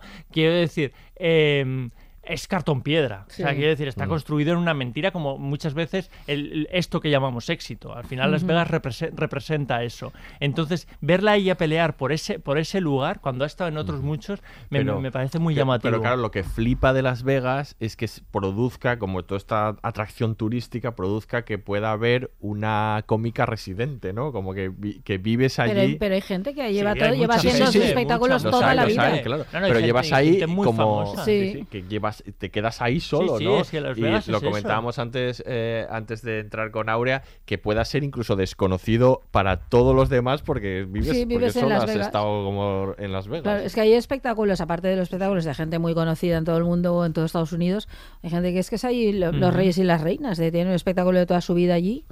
Eh, es que es muy alucinante ese, ese mundo de cartón piedra. Claro, es que es tan falso, es que eso parece un decorado Las No, Vegas. no, ¿no? es un decor. Claro. Mira, es- si, a mí, si a- si a mí me ofrecen eh, una residencia en, la- en- en Las Vegas para estar haciendo stand-up todas las semanas, yo voy a decir que sí. Sí, sí, yo creo que- Igual, yo creo que sí. no vengas a verme. iremos, iremos a verte allí. Eh, bueno, pero no, pero no termines como Débora. No, sí. Con el tiempo. Porque, Con el tiempo. bueno, ¿por qué no? O sea, me parece ya un ¿quieres- éxito. Bueno, rica sí. Oye, con avión sí. privado, perdona, Sí, sí. dime, O sea, ¿no? como que Con Paula comprándose candinskis ahí a... Sí, exacto. Estamos, Yendo por los mercadillos a buscar, a buscar antigüedades. Algo de eso, sí, sí. Y luego otra cosa que, que aparece, bueno, que dentro del mundo del espectáculo, todo lo que se mezcla está todo este tema de que es, que es con lo que yo supongo que es lo, con lo que de verdad hace todo su dinero, que es el tema de la teletienda es y todo esto de... Bueno, eso es muy heavy. de ser una eso cara- le- eso le- mi pregunta es, ¿eso le hace falta teniendo una residencia de stand-up en, en Las Vegas? Pero supongo que yo eso le da que eso mucho es lo que le dinero, da el ¿no? dinero. Eso es la empresa, yo creo Claro, que eso es que no sé qué es lo que le da el dinero exactamente. Bueno, y a mí yo- me lo he preguntado yo- mucho. yo que es ni la siquiera Deborah. Vance puede permitirse vivirte los monólogos. Si ni siquiera ella puede, ¿qué, nos queda? Hombre, pero con ese tren de vida, no sé, Hombre, avión privado, hombre, casa en Los perdona, Ángeles, una cosa es vivir Vegas, de los claro. monólogos y otra cosa es tener una mansión en Las Vegas, otra en. Los Ángeles, una y avioneta. A lo mejor hay un, millón de euros en un cuadro, en un a lo Exacto. mejor hay un término medio. Sí, A lo mejor. algo así, sí.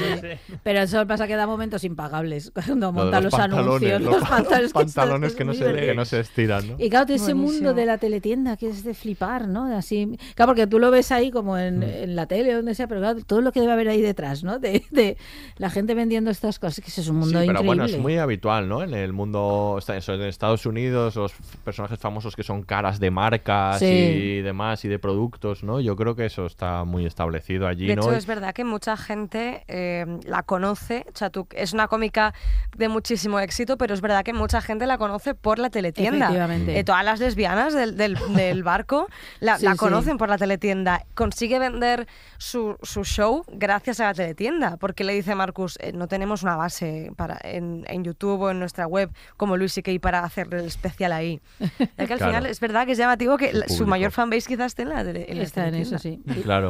Y luego está el mundo del, del tour este que hace Y por luego la el América tour, ¿no? Profunda, que eso, por favor, los garitos donde actúa. El tour. Eso nos podrá contar Paula, que seguro que tiene una caravana de esas. Como... Sí, sí.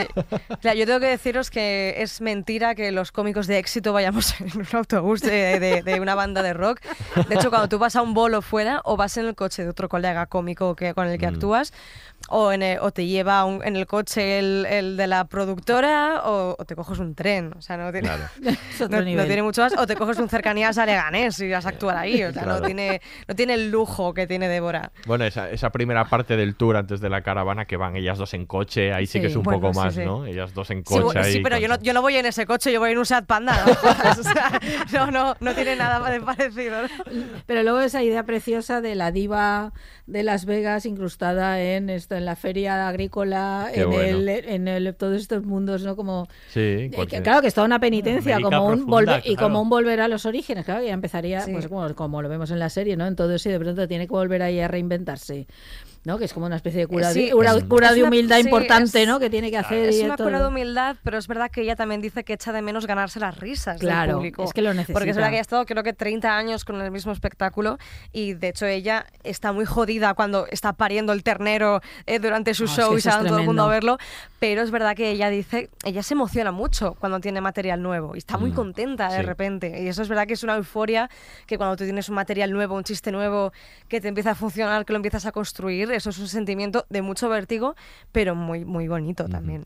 Ya, Y hecho- mola ver que a ella le pasa. Claro, de hecho, de hecho es que está muy bien. Hemos dicho que varias de las motivaciones por las que sale de, de tour, pero una, claro, es que es esa, cuando acaba esa primera temporada en la que hace el monólogo nuevo por primera vez y le va de pena, pero pero al- nota algo ahí, ¿no? Como Claro. que quiere explorar ese material y mejorarlo, ¿no? Como que es una motivación para hacerlo. Bueno, de pero es la- que también saber, por ejemplo, en su caso, que es una mujer ya de edad que entre eso, que lo ha demostrado todo, lo ha hecho todo, descubrir también que puedes hacer algo nuevo, es, es, es muy- precioso, eso es ¿no? muy chulo. Que, te- que tienes otras cosas que contar, otras maneras de contarlas, que es capaz de hacerlo, que es capaz de conectar con otros públicos. Claro, es que es un subidón que para qué. Y entonces entiendes que haga el tour y dice, vale, pues vamos a perfeccionar esto, aunque tenga que competir con el parto de la vaca, ¿no? Es que claro, es, Claro. me no sé, eso está muy bien, es muy bonito. Está muy guay lo, lo que comentábamos antes, que Débora, eh, o sea, yo le veo, o sea, chistes muy, muy Joan Rivers, o sea, tiene Sí. un humor más, más de, se mete con el físico de las personas, es un humor más clásico. Y gracias a Ava, o sea, a, a Ava o Eva, esa, Lo que quieras, eh, Ava. Esta mujer, que ella es la que le dice, ella viene de una escuela nueva, ella es una cómica de ahora, ella sí que está más un poco en la corriente esta que también hay en España de vamos a dejar de hablar de las cosas que vemos y vamos a empezar a hablar de cómo nos sentimos nosotros, de lo que estamos sintiendo, de lo que estamos experimentando, de abre el cajón de mierda y Eso. enséñaselo al público. Entonces ahí vemos un poco la dinámica de ellas dos y, y cómo llegamos a ese punto intermedio en el que, en el que Débora dice, vale, sí, pero eh, necesito encontrar mi voz. Y la encuentra gracias al mail, un poco de, de, de- de. Iva. Sí, o sea, le abre un poquito verdad. los ojos. Pues mira, viene perfecto porque vamos a escuchar ahora el corte de precisamente de cuando le lee el mail y continuamos hablando Oh, de la serie. Estas son algunas de las anécdotas que podéis usar sobre alguien que trata a los demás como si fueran basura y no tiene remordimientos.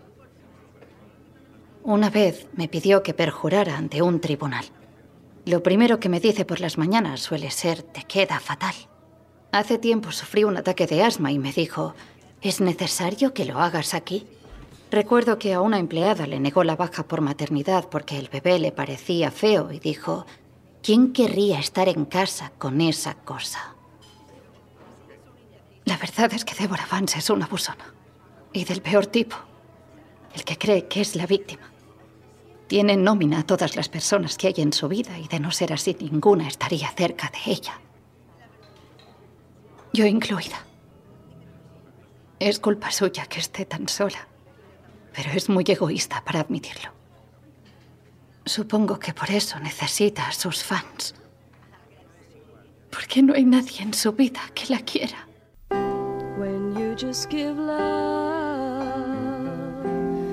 Never get love, you'd better let love depart. I know it's so, and yet I know I can't get you out of my heart.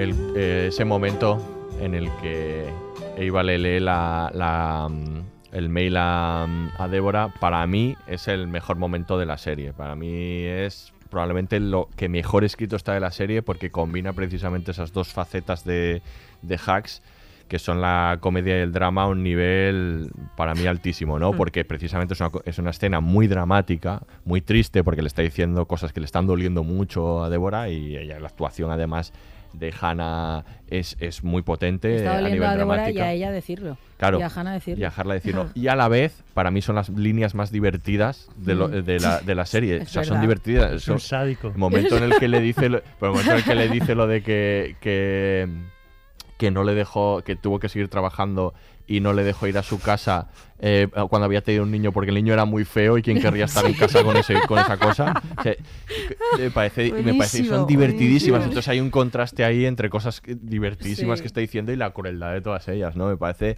fantástico y es un momento entre ellas muy bueno que es, bueno, las, las dinámicas entre ellas son lo mejor de la serie, yo creo, vamos. Sí, sí. sí, A mí me Hablamos gusta mucho cuando al día siguiente eh, Iba recoge todo, se cree que la ha despedido tal.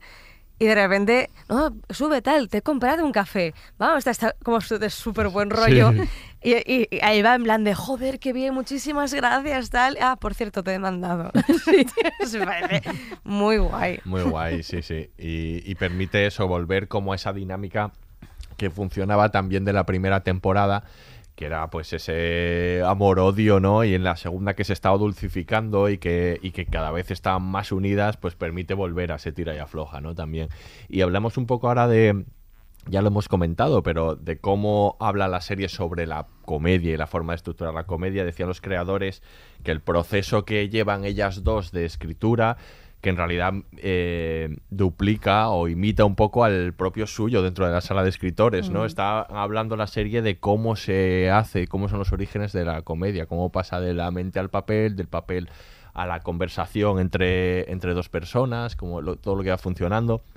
Yo supongo que en eso, Paula, la serie está, es- está en ese sentido como bien, bien escrita, ¿no? Bien documentada.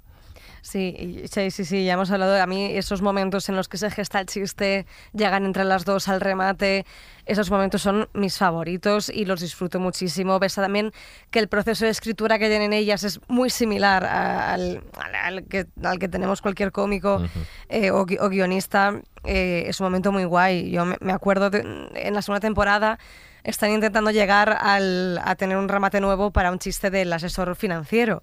Sí. Y surge a la vez que Iva aprende a flotar en el agua porque no, no sabe nadar.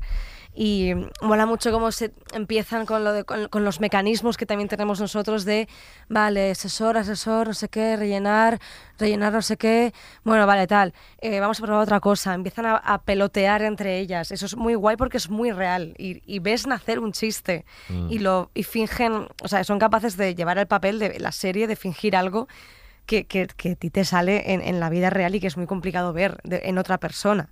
O sea, tú cuando escribes un chiste te pasa ese proceso, pero es muy complicado que tú se lo veas a alguien. Mm. Entonces, ver eso es muy, muy bonito y muy chulo.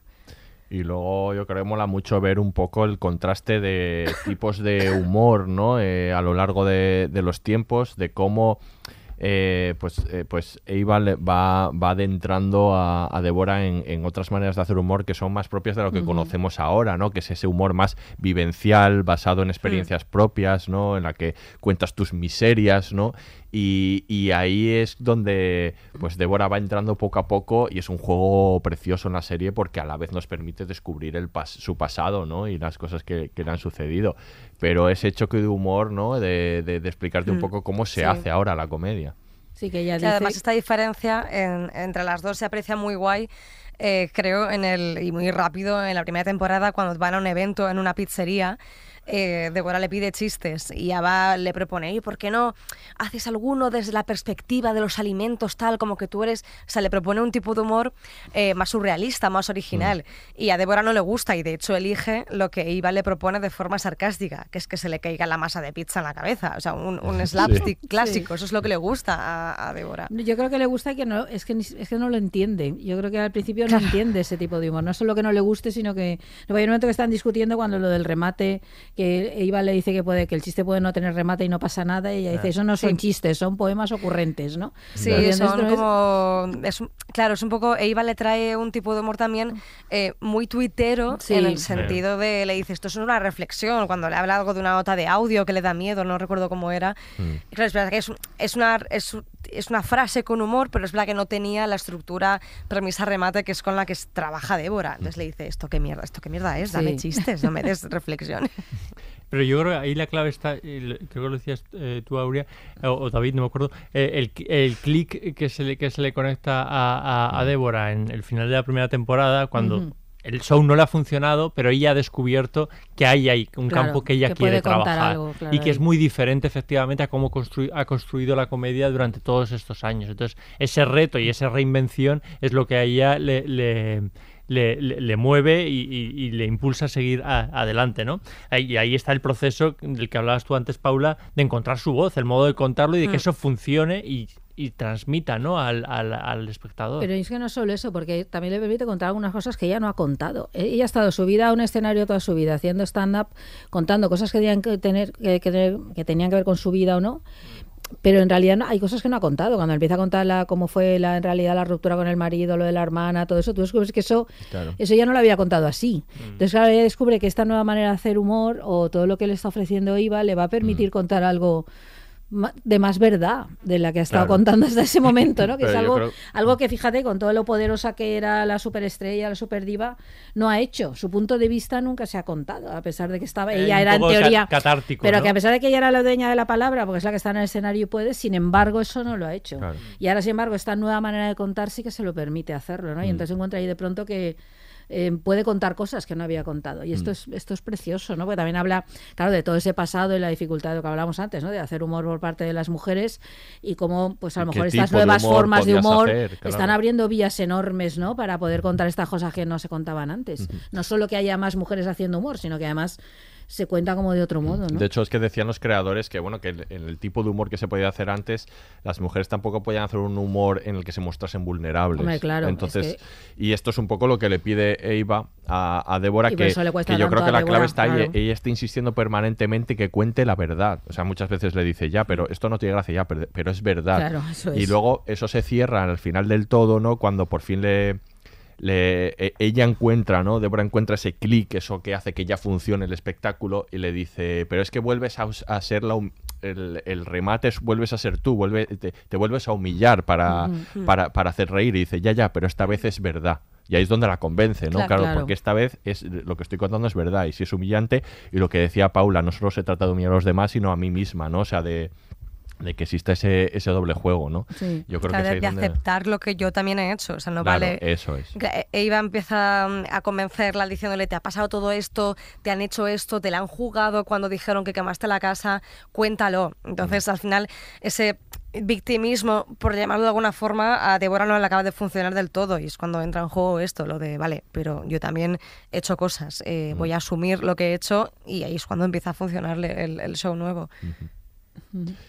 Y luego otro de los temas, en- porque ya hemos hablado un poco de pues de cómo se refleja el machismo. Ese es verdad, ese capítulo, el 1 por 08, ese es tremendo, ¿no? En el que, en el que le paga ese dinero al, al hombre este Sí. para que se vaya, ¿no? Pero hay otro de los temas que es el de la sexualidad, que también lo trata la serie de manera bastante ¿no? libre y eh, la sexualidad precisamente de una persona mayor, ¿no? Como Débora, cómo se encuentra ese tipo en la carretera, ¿no? bien que no, que no sabe que no sabe quién es, ¿no? Y, y, y Qué esto- bien eso y cómo lo agradeces. No sé qué es esa historia, ¿no? Del tipo ese que encuentra con el que liga, no sé si pasa una noche con él y qué bien, ¿no? Siendo una mujer de 70 años y él obviamente Mm. no. Y qué bien contado está eso, como me gusta, qué naturalidad, qué bien planteado, sin alaracas de ninguna clase, sin...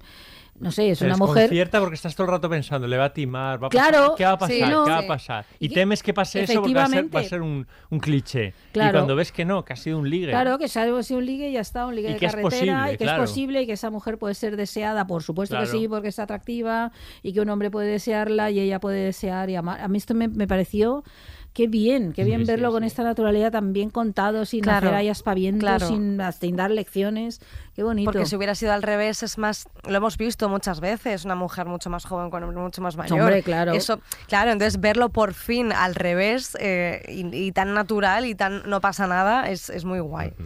Eso se verbaliza incluso, que es una cosa que está, está muy bien porque ella se siente extrañada, pero yo soy Sí. mayor. Y, él- y quiero decir, y él lo dice de la manera más, más natural posible, ¿no? Sí. Quiero decir que, el- que los gustos obviamente son son súper amplios. Entonces esa naturalidad con la que está narrado, todo, todo. Eh, este- estamos hablando de este capítulo, pero la relación que tiene con el, el director, Marty. dueño de, Sí. del, del hotel de, de- de Las Vegas.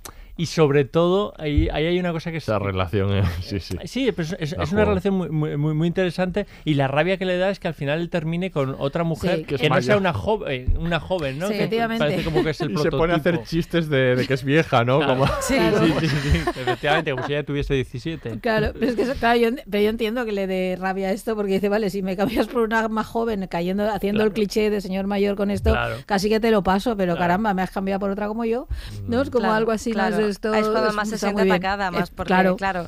porque siente que esa sí que es una verdadera rival. Eso no, es. No, no ve que sea una acompañante y diga, bueno, en- en un mes está, otra, está otra vez soltero. Es como, ostras, no, cuidado que a lo mejor si se quiere comprometer con esta mujer, que perfectamente podría ser yo porque es inteligente, porque es más mayor y porque es Mm. atractiva, con la edad que tiene, eh, qué rabia que no sea yo, porque no soy yo, porque es esta persona. Sí, sí, sí, totalmente. Ujú. Eso está, sí. Y luego también con, con Eva, ¿no? También. Y Claro, con su bisexualidad. y su bisexualidad. De, y la actriz también, de hecho, es bisexual y, y- y lo, vamos, lo, lo lleva bandera. Y, y- y incluso el hecho de que Débora, decían los creadores que esto es interesante, que un personaje como ella en la realidad normalmente tiene un a su alrededor siempre como mucha gente, mucho, mucho público y muchos trabajadores queer y, y que han querido llevarlo a, a la serie y es verdad, ¿no? Sí. Como que los, lo- la gente que la, que la rodea lo es, ¿no? Es un es como estos personajes atrayentes y se ve en lo, en la- en lo del barco, ¿no? En, la, Sí, en la del sí, crucero, ¿no? Ahí, Cuando ya sí. empieza es mi público, el mi- público gay, no sé qué todo. Ay, Y, qué y a mí me hace mucha gracia Eva en ese capítulo, ¿no? Como desatada y en una hamaca con, con dos chicas. Y, les, iba que estaba hasta el, hasta el moño de, de estar en el tour, de no quiero ir claro. al crucero gay, de qué pereza, tal. De repente es como, ¡ah, qué suerte! El paraíso. voy a poner las botas. Es buenísimo ese capítulo del crucero, es maravilloso. Así no. No, y luego Eva le enseña a ella todo el rato, todas estas discusiones que tienen acerca de los géneros y le explica lo fluido, le explica no sé qué, y la otra eh, le cuesta, claro. Yo, aparte. Bueno, es que tiene eso una muy discusión muy, chulo. interesante Sí, eso ¿eh? no, sobre, no, ahí la, entran sobre la directamente a los bisexualidad temas y la de- sí, sí, heterosexualidad. sí. Hay un capítulo en el que tiene una discusión que está muy bien. Sobre la sexualidad en general. Es que yo creo que, que, que Iva le abre un mundo porque eso está muy bien construido en, en torno a Iva y es una persona que está eh, muy despistada en la vida, eh, pero por, por muchas circunstancias, quiero decir, eh, la vida sentimental y, y sexual de Iva no es un, es un problema, quiero decir, es un caos, pues como tantas eh, co- cosas en, en, en su vida, pero quiero decir, está mu- muy bien, está eh, muy, eh, muy bien retratado en, en ese sentido. Lo que para Débora es como, wow, qué mundo, no sé Claro. cuánto. Y, y es que como, como el nuevo humor, pues para, para, para, eh, para Débora le tiene que ir enseñando, o sea, Eva le va enseñando que esto es la vida. O sea, quiero decir, lo que a ti te está pasando y tú, y, y tú me estás contando la tal, esto pasa ahora de esta otra manera, pero al final es una traslación de hechos. O sea, quiero decir, no hay un hecho tan, tan diferencial. Y yo creo que eso que, que, que le, que le aporta también en, este, en estas nuevas formas de, de encontrarse, de comportarse, de amarse hoy, hoy, hoy en día, también le abre otro, otro, otro mundo ¿no? a, a Débora y les une. Sí. Sí, sí. Hombre, es que IVA supone como de pronto Soplo una, una especie de vida real. Porque claro, esta es una diva que vive en Las Vegas, que ya hemos dicho que es un decorado y que es un mundo completamente artificial. Decadente. Decadente, en su mundo, en su Sí, mansión. y sigue y dale, Y dale. dale al torno. y su, y su ma- y viviendo en su mansión ahí, ¿no? Pues lle- llena de gente que le está todo el día satisfaciendo los caprichos, que no tiene el menor contacto con el mundo real. y de pronto Iva es el mundo real, aunque venga el mundo del espectáculo, pero ella vive en la realidad, ella vive en, en el mundo, en la pisa a la calle, no sé, es otra cosa, no va en jets privados, no va en cochazos, va, se tiene que Sí. buscar la vida. Que luego Entonces, se claro, nos- para ella de pronto es el contacto con la realidad a su edad y, y en un momento que le obligan a cambiar, y claro, tiene que aprender un montón de cosas, claro. De hecho, es buenísimo cuando, cuando Débora liga con el, con el cuarentón, se van en un Cabify y, o en un Uber y le dice, entonces el conductor es, diferente cada vez. Ah, sí, sí. Sí, es como un taxi, es como, que, ¿en serio? Claro, es que imagínate la vida de alguien que va con su propio chofer en su, en su eso que no, no con quién habla. O sea, ¿con Claro, quién sí, son las sí. conversaciones con quién? Con la gente de su entorno que vive con sus empleados, que es que no tiene ni idea. Que vive el mundo que, que ella hace que teletienda, qué cosa más falsa. Ya en el mundo de la falsedad total, la teletienda es como ya lo más, ¿no? Entonces, Sí, pero es que eso es una, es una faceta un poco triste de Débora. o sea, Claro que lo decir, es, pero que está muy rodeada, sola. está muy sola. Claro. Mm. Claro. Tiene como, Sí, como bueno, de mucho hecho, tiene a, su, claro. a la, a la Eso es lo que no quería como- para ti, eh, Paula. Por eso Claro. te decía lo de, la- lo de Las Vegas. Ah, bueno, pero yo si tengo una dos, dos o tres mansiones y un Kandinsky me da igual. se ¿eh? entretiene, ¿no? De una Para manera. de le vale, no se está viendo. No, No, ese halo de tristeza final, de Mm. al, al final estar sola, y que yo creo que Eva le, eh, llena como un- un, eh, ese, Claro. ese hueco, porque sus conversaciones son más de igual a igual, pese a, pese a la diferencia, y que creo que también esta es otra Mm. eh, acierto de la serie. De hecho, ella no, no quiere, ya desde el principio vemos que no quiere, eh, quiere tener trabajo todo el tiempo. Di- dice, odia eh, cuando, cuando Sí. tiene Normal. momentos de ocio y es por eso. Claro. Claro, Pero ¿qué porque hace? no- claro. eh, Pero ella está ahí en su burbuja, tiene que estar ahí necesariamente. Es que además, es que tiene todo el sentido más que sea Las Vegas, porque es como un mundo encapsulado, ¿no? En sí mismo. Y entonces, pues que está, ella está ahí haciendo sus chistes de siempre, sus historias de siempre funcionando. Claro, si se tiene que ir es por algo, y es que el mundo ha cambiado. Y llega Eva y entonces le demuestra que sí, que es que el mundo ha cambiado de verdad. O sea, que no, no te han tirado de Las Vegas únicamente porque seas mayor, bueno, no sé qué, es que, es que el mundo ha cambiado y hay que contar otras cosas. ¿no? Sí, de hecho, al que contratan no para cubrir su Sí. plaza de residencia, ¿no? No, no puede ser es un tío joven que hace música Ah. de no sé qué tipo. Efectivamente, ¿no? Entonces, bueno. Claro, es como... Es su aprendizaje. Muy bien, pues vamos a escuchar ahora el último corte y hablamos también de alguno de los personajes que no hemos comentado. Lo hemos logrado. Así es. Pues sí. Puedo extender tu seguro médico seis meses y ofrecerte tres de indemnización por despido. Ja, ja, qué risa. Oye, ¿qué? ¿No va en serio? Sí. ¿Me estás despidiendo? ¿Qué cojones dices? ¿Por, por qué? ¿Todo va bien? ¿Qué? Todo va bien. Y podría seguir así durante mucho tiempo. Es un problema. Debes dedicarte a lo tuyo. Venga ya, sé lo que estás haciendo. Me alejas de ti porque tienes miedo. ¿Qué hay de ese guion que querías escribir? ¿Lo has empezado siquiera? Dime. Pues eh, he estado ocupada y el programa para escribir no me va. Y te tendría ocupada. Tú has vivido todas esas historias. ¿Yo qué voy a aportar? A eso voy. Tienes que descubrirlo. Ya te lo dije. Eres igual que yo. Escala tu propia montaña.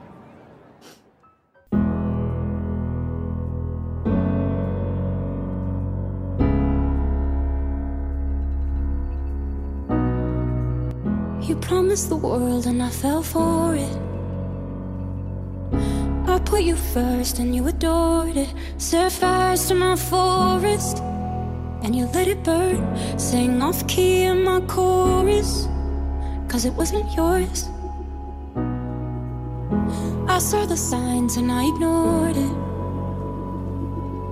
Rose colored glasses are distorted. Set fire to my purpose. Muy bien, pues vamos a seguir hablando de hacks y vamos a finalizar hablando también de, de muchos de los otros personajes que no hemos comentado hasta ahora, porque como todo lo absorben estos, Eh, sí. personajes, ¿no? Yo he de decir que tampoco me convencen, desde luego, no al mismo nivel, sino, sino siquiera tampoco a, al nivel que tiene la serie en general, muchos de los personajes secundarios que yo creo que están un poco desdibujados. Eh, hablemos de algunos de ellos, ¿no? Por ejemplo, de DJ, ¿no? Porque que es la hija de Débora y que tiene esa relación pues de madre e hija muy muy turbulenta, ¿no? Muy en realidad muy chungo, aunque está tratado con comedia en la que ella le Muy chunga, sí. le, foto- le, le fotografía aunque la otra lo sepa, ¿no? En Sí. momentos chungos para vendérselo a la prensa y que bueno, que tiene todos esos, esos traumas infantiles, pues claro, vaya vaya personaje, Es ¿no? muy difícil ser hija de Deborah Vance, yo creo. Claro. Vamos, esto, Se yo la creo que no hay la menor duda. que se la llevaba de Sí. gira, pero luego, bueno, Claro. en fin, tampoco la ha apoyado mucho, ¿no? Y, y, bueno, al final tiene estas joyas, las joyas, ¿no? La- Sí. las joyas. Sí, No, yo pero- creo que DJ sí que tiene esta, mm, o sea, est- este, este resquemor, este resentimiento hacia- hacia su madre, por eso eh, hace lo de las fotos. O sea, ella, de hecho, creo que en un episodio cuenta que se volvió alcohólica por culpa de que su madre la llevara de gira. Ella tenía mucho resentimiento y yo Sí. creo que lo de las fotos llega un poco por ahí en plan de me lo debes. Eh, esto esto mm, me has jodido un poco la vida, entonces eh, voy a conseguir pasta eh, a, a través de ti. ¿Qué pasa? Que luego en el show final ve y escucha eh, la verdad Mm. de, de su madre, que le dice, joder, es muy duro enterarse y más delante de tantas personas, pero creo que le hace, mu- le hace bien enterarse de Mm. eso.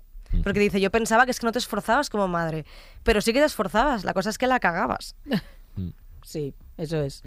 Sí, pero ahí está bien esa parte, ¿no? Del humor revelando la verdad, ¿no? Toda la parte Mm. esa que, Mm. que hablábamos antes, que ahí se ve muy bien con el personaje de DJ. Yo lo que creo que esta relación es- está bien, pero luego como que se olvidan de ella. Me da la sensación ¿no? que luego no acaba de...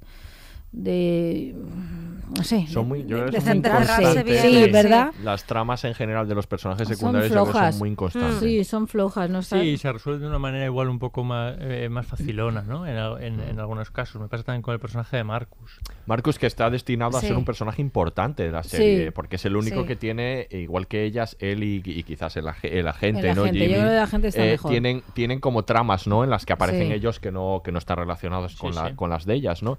Y es verdad que Marcus se queda con un personaje, ¿no? Muy- Quizás la trama es poco interesante. Yo creo que es poco creo. interesante cuando deja un poco de Repetitivo. interactuar con ella. Eh, yo creo que la Eso segunda es. temporada es cuando no es interesante. La primera tira que va, yo creo que el personaje Pero forma to- parte toda del su mundo. trama con, con este otro Sí. chico con el que es Sí, la- yo no, la- por ejemplo, la segunda temporada la trama está como que no te importa, no, lo que tú decías, no, deja, deja, no, no necesito saber nada de Marcus, o sea, no lo he echado de, men- de menos Débora. nada. Mm. Entonces luego cuando vuelve un poco al entorno de ella, más o menos sí, porque funciona en la interacción con ella, pero yo creo que ahí es un personaje un poco fallido, que pr- promete mucho y no, y no lo da al final, porque todo queda muy absorbido por, por, por Débora y por Eva, yo creo. Mm. Y ese es tal vez yo creo que el más se resiente, porque es el, o el más cercano, ¿no? Y el que parece que va a tener algo. Mm. Y sus La trama más que está bien, el, el- el- no sé, todo lo que plantean del personaje, pero dices, uff. Y sus conflictos Sí. ya... eh, perdona, di Paula. No, no, que a mí eh, es verdad que se me queda un poco coja eh, la, presencia de Marcus en la segunda temporada, pero también me parece interesante que se vea ese otro punto, porque le pasa como a Débora. Él ha dedicado su vida a su trabajo y ni siquiera es a, a sí mismo, sino a Débora, a otra persona. Claro. Eh, Débora por lo menos tiene su- es ella su propia marca. Entonces que veamos como alguien como él, eh, entregado a su trabajo, es cap- tiene esas dificultades a la hora de tener una relación seria, cómo luego intenta salir de fiesta, como si eso fuera eh, una forma de socializar cuando estás drogado y con gente que no conoces. Sí.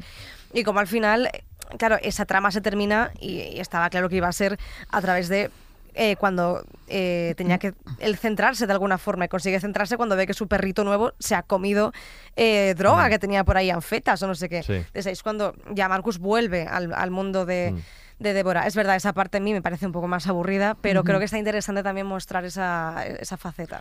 Sí, bueno, yo es que creo que claro, cuando, cuando Débora, eh, claro, tiene que cambiar de vida o tiene que hacer algo diferente, claro, el mundo del resto se, des- se desestabiliza. Y el de Marcus le pasa, ¿no? Yo creo que, claro, es un reflejo del propio, porque como has dicho, claro, él está dedicado en cuerpo y alma a Débora, su trabajo es Débora. ¿no? Entonces, claro, es, es muy duro cuando aquella empieza a cambiar, y además encuentra otro foco de interés, que se iba. Claro, ahí, ahí también muy complicado, ¿no? Eh, De pronto entrado un elemento nuevo, muy nuevo en todos los sentidos, no solo porque sea una persona nueva, sino porque trae otro mundo que ahí no había entrado. Y entonces, claro, es, es muy complicado. Pero yo creo que no acaba de aprovecharse eso, que al final el personaje queda eso, como desdibujado, como que no... que te da igual un poco lo que le pase, ¿no? Sí. Ahí a a mí me Marcus. gusta su madre y, y Sí, son la- y geniales. amiga, que son, Sí, que son muy divertidas. De hecho, la que es la amiga de la madre es una cómica conocida que, tiene- que ha tenido también su, su residencia en Las Vegas. O sea, Sí, que es un monologuista poco- también, ¿no? es Una comedia de monologuista, es stand-up, sí. son Sí, muy sí. geniales estas dos, una pareja. esta. Y luego están Cuando pues, Marcos vuelve, sí que- o sea, quiero decir, ahí, ahí sí que hay un momento eh, eh, en, que, en, en que se da cuenta que el- en el fondo eso es mucho más que un trabajo. Ahí, ahí se forma un núcleo familiar, Claro. ¿no? Y yo creo que ese momento en el que están viajando todos Sí. ya en la, en, Mm. la, en la furgoneta, que también es un poco gracias a Iva. Hay que decir que es la, la- la que le saca un poco de ese, de ese papel psicorrígido, ¿no? Que Sí. tiene, que tiene, que tiene Marcus, ¿no? Sí, Que es en plan de, completamente, sí, sí. relájate, chico, que la vida Cuando es en la feria, ¿no? Sí, que además claro. Claro. Claro, o sea, que hay un momento de confesión, yo creo que el momento es en el que están jugando eh, todos en, en- en la caravana, o sea, quiero decir que aquello va más allá de ser un- una relación eh, laboral y sobre todo en los términos estrictos en, las que, en los que él siempre lo ha, esta- lo ha establecido, porque a él también le saca un poco de contexto esta nueva relación que están Ujú. estableciendo eh, Débora y, y Eva, porque no son las relaciones habituales que se han establecido en, en- en esa, en esa casa, ¿no? Entonces, cuando cambia un poco el contexto y aquello se suaviza, ¿no? Y la, y la relación es más, más, más familiar, yo creo que ahí cobra un poco más sentido eh, el personaje Sí. de, de Marcus, aunque yo creo que no termina de, de brillar posiblemente como, como, como podría, pero sí, Ujú. claro, la sombra de, de Débora es Claro, sí, sí, sí. Yo es que yo creo que IVA funciona bastante bien con casi todos. Es, es- es una característica muy positiva de ese personaje porque con los otros, con Damian, que es el que el asistente, digamos, Sí. también funciona muy bien, o con Josefina, pero que son, son personajes que no están tan, tan no son tan profundos, no están tan, tan dibujados, ¿no? Pero, pero que son divertidos, o sea, en su, sobre todo en su, en sus interacciones con Eva. Sí, no, pero Josefina, por ejemplo, es un personaje que no está tan trazado, pero a lo mejor tampoco hace falta. No, porque yo creo que sí que entiendes muy bien la relación que tiene con ella, con Mm. Débora. Este, por ejemplo, yo creo que sí que está más bien escrito en ese sentido, más bien encajado Sí. ahí, que luego la ves cuando se arregla y se va y ella tiene su propia vida y empieza ya a, hacer, a tener sus citas. Sí. Eh, me- igual este no necesita más, así Marcos probablemente igual necesitaba más recorrido y este, sin embargo, está bien, porque Sí, tiene una relación bien. con ella, es como su amiga confidente, aunque sea una empleada, ¿no? Muy claramente. Sin embargo, no sé, este, este está bien y con Marcos no le acaba de salir. Y el otro personaje relevante que forma una pareja que a veces puede llegar a ser excesiva, pero que yo creo que es muy divertida, Sí, muy es el del sí. gerente Jimmy, con su secretaria, que, que está loquísima. Que- Loquísima. A mí me pasaba un poco lo que le pasaba a Miguel con, con Eva. Me, Sí. me carga muchísimo sí. y la odiaba mucho Mm. al asistente. Pero es verdad que después ya... eh, a- me, me cuesta un poco ver la dinámica al principio de, de estos dos, de Mm. no sé si ella eh, le considera un, un tonto porque ella es la del jefe, no sé si luego empieza a gustarle, no sé si luego en realidad es que ella está así de loca, pero eh, me resultan también de los momentos más divertidos, los de, los de Sí, la- en la segunda temporada yo Lo creo que mejo- bien, lo, ar- sí. lo, lo mejoran, ¿no? Mezcla- Eh, eh, sí, cuando van de sí, viaje y, sí. les alquila la, la, la suite nupcial para los dos y aparece y dice que llevo mi chándal y dice, pero eso es lencería negra. Sí, hombre, es que el personaje al principio es muy extremado, el de ella, es una Sí, acosadora, sí. Es, es que tiene todo y, y es, es muy asfixiante, ¿no? A mí el personaje me pasa un poco como a ti, que al Mm. principio no podía con él. Sin embargo, me gusta mucho el de la gente y eso, yo creo que al final esto, sin embargo, esa relación funciona muy bien. Es divertida, yo creo que ahí los diálogos son muy divertidas, las situaciones, ella lo pone en situaciones imposibles todo el rato, pero Sí. acaba funcionando y creo que, sin embargo, esa está muy bien llevada, ¿ves? Está esa historia y en la segunda temporada muy bien y acabo creyéndome la complicidad que se establece entre ellos y, y todo esto me lo acabo me lo acabo creyendo. Funciona, yo creo que esa está, esa está muy bien. Sí, ella es, porque repeti- yo creo que al ella es principio- repetitiva. Sí, también, o sea, quiero pero luego lo arreglan. Al principio sí, estoy completamente de acuerdo. Sí que es. Porque No, que yo creo que al no principio de creer el- que alguien el- siempre sea así. Perdona, Paula, sí. No, no, no, simplemente que yo creo que el, el público, la gente que vemos la serie, al principio vemos a. ¿Cómo se llama la asistente? Es que no, me, no, no recuerdo. Josefina. Josefina, ¿no? La asistente. te No, no, no, refieres la- no, a. Keila. Keila. A Keila, Kei- Keila, sí, sí, Keila. Keila la vemos un poco como la ve Jimmy, de esta tarada, Sí. tío, qué pesada, déjame en paz. Y luego a medida que, que Jimmy va diciendo, bueno, tal, ok, hostia, te estoy cogiendo cariño, creo que nos pasa un poco a la vez eh, a medida Mm. que vemos la serie. Es como, vale, eres un poco pesada, eres muy pesada, pero tienes buen fondo. Mm. Entonces, bien. Y luego está curioso lo- el- el- la pelea final entre mm, agentes. Ah, eso es Sí. estupendo.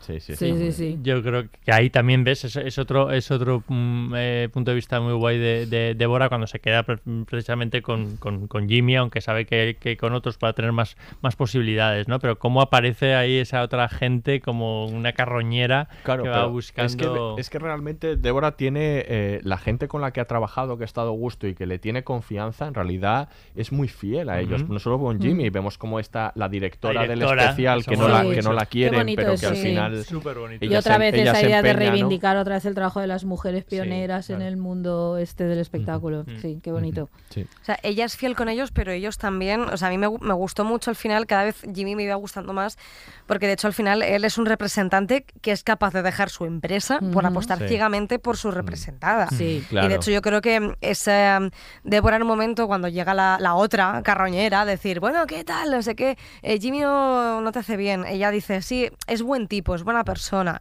Y de hecho al final en la grabación, que es a mí una cosa que me gustó mucho y por lo que creo que Débora se, crea- se queda con Jimmy también, es cuando el, el hombre este que sufre un infarto le da algo en la grabación. Ujú. Eso, claro, eso hace lo, lo peor que te puede pasar, que es que el público deje de prestar atención y peor, que el público lo esté pasando mal. O sea, es lo peor que te puede pasar. Y que la situación la salva Jimmy. O sea, Sí. Jimmy lo ve y sale y no tendría por qué salir. O sea, quizá otro representante habría dicho, bueno, me, me quedo mirando a Débora, que todo salga bien tal. Yo creo que Jimmy sale porque de verdad se preocupa y gracias a que él sale y la gente ve que sale y luego vuelve a entrar, cuando Jimmy miente y dice está bien, es cuando la sala se viene arriba y. Débora puede volver a actuar con un público que incluso está mejor que lo que estaba antes. sí. Quizás si no hubiera salido a comprobar cómo estaba ese señor, el, eh, la grabación no habría funcionado. Sí. Claro. Es que el personaje de Jimmy es curioso, porque es un agente que tú esperas que sea súper cínico, ¿no? Porque te esperas el mundo de los agentes, solo Es- se interesados sí, por la la pela, vuelta, sí. solo quiero mi tanto por cien, solo quiero tal. Y al principio parece esto, ¿no? Muy agresivo y muy así, sin embargo, a lo largo de la serie va haciendo todas estas cosas y descubres que no, que a él, Es a él le interesa de verdad ella y que quiere que ella triunfe y que el monólogo funcione y que también quiere a Hannah, que decir, a, a- Sí, no, a- a- a Eva. Eva, perdón. ¿No? A las dos, ¿no? Entonces ella, él quiere que eso funcione, Mm. él le gusta ese mundo del espectáculo y quiere, eh, no sé, es, es bonito porque No, no, es- te esperas, te esperas eso, pues un agente cínico sin más, como la que A mí parece me gusta final. cuando todo le sale mal. Cuando Sí. empieza a Sí, hacer claro. un montón de, historias para no, tranquila que no se va a enterar del mail. Sí, hace bueno, mil es que- historias, tal, lo Sí. de la ira. o sea, y al final llama a Iva y le dice, soy el mejor repre, he conseguido que no que na- ese mail no se use. Y Iva, ya se lo he contado. Sí. Acabo de contárselo. No, pero ahí demuestra que más es muy buen profesional, que le está haciendo su trabajo Sí, ahí hasta el final, sí. caiga quien caiga, sí, sí, Sí, pero no, le sirve A mí de nada. Es, es un personaje que es más complejo de Sí, lo que parece sí que y, lo que, y, y porque eh, esencialmente le ves como una descarga cómica puramente, ¿no? Porque, es un- porque básicamente siempre se está en situaciones imposibles y, y demás.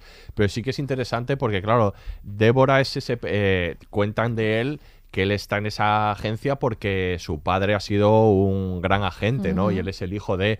Y Débora es, es ese... Esa clienta que ha heredado de su padre. Y en cambio Eva, que tú te preguntas, ¿por qué sigue con ella, no? Si está, está cancelada después del tuit que, que hizo, no tiene éxito, no es, es, es difícil de, de- de soportar a veces.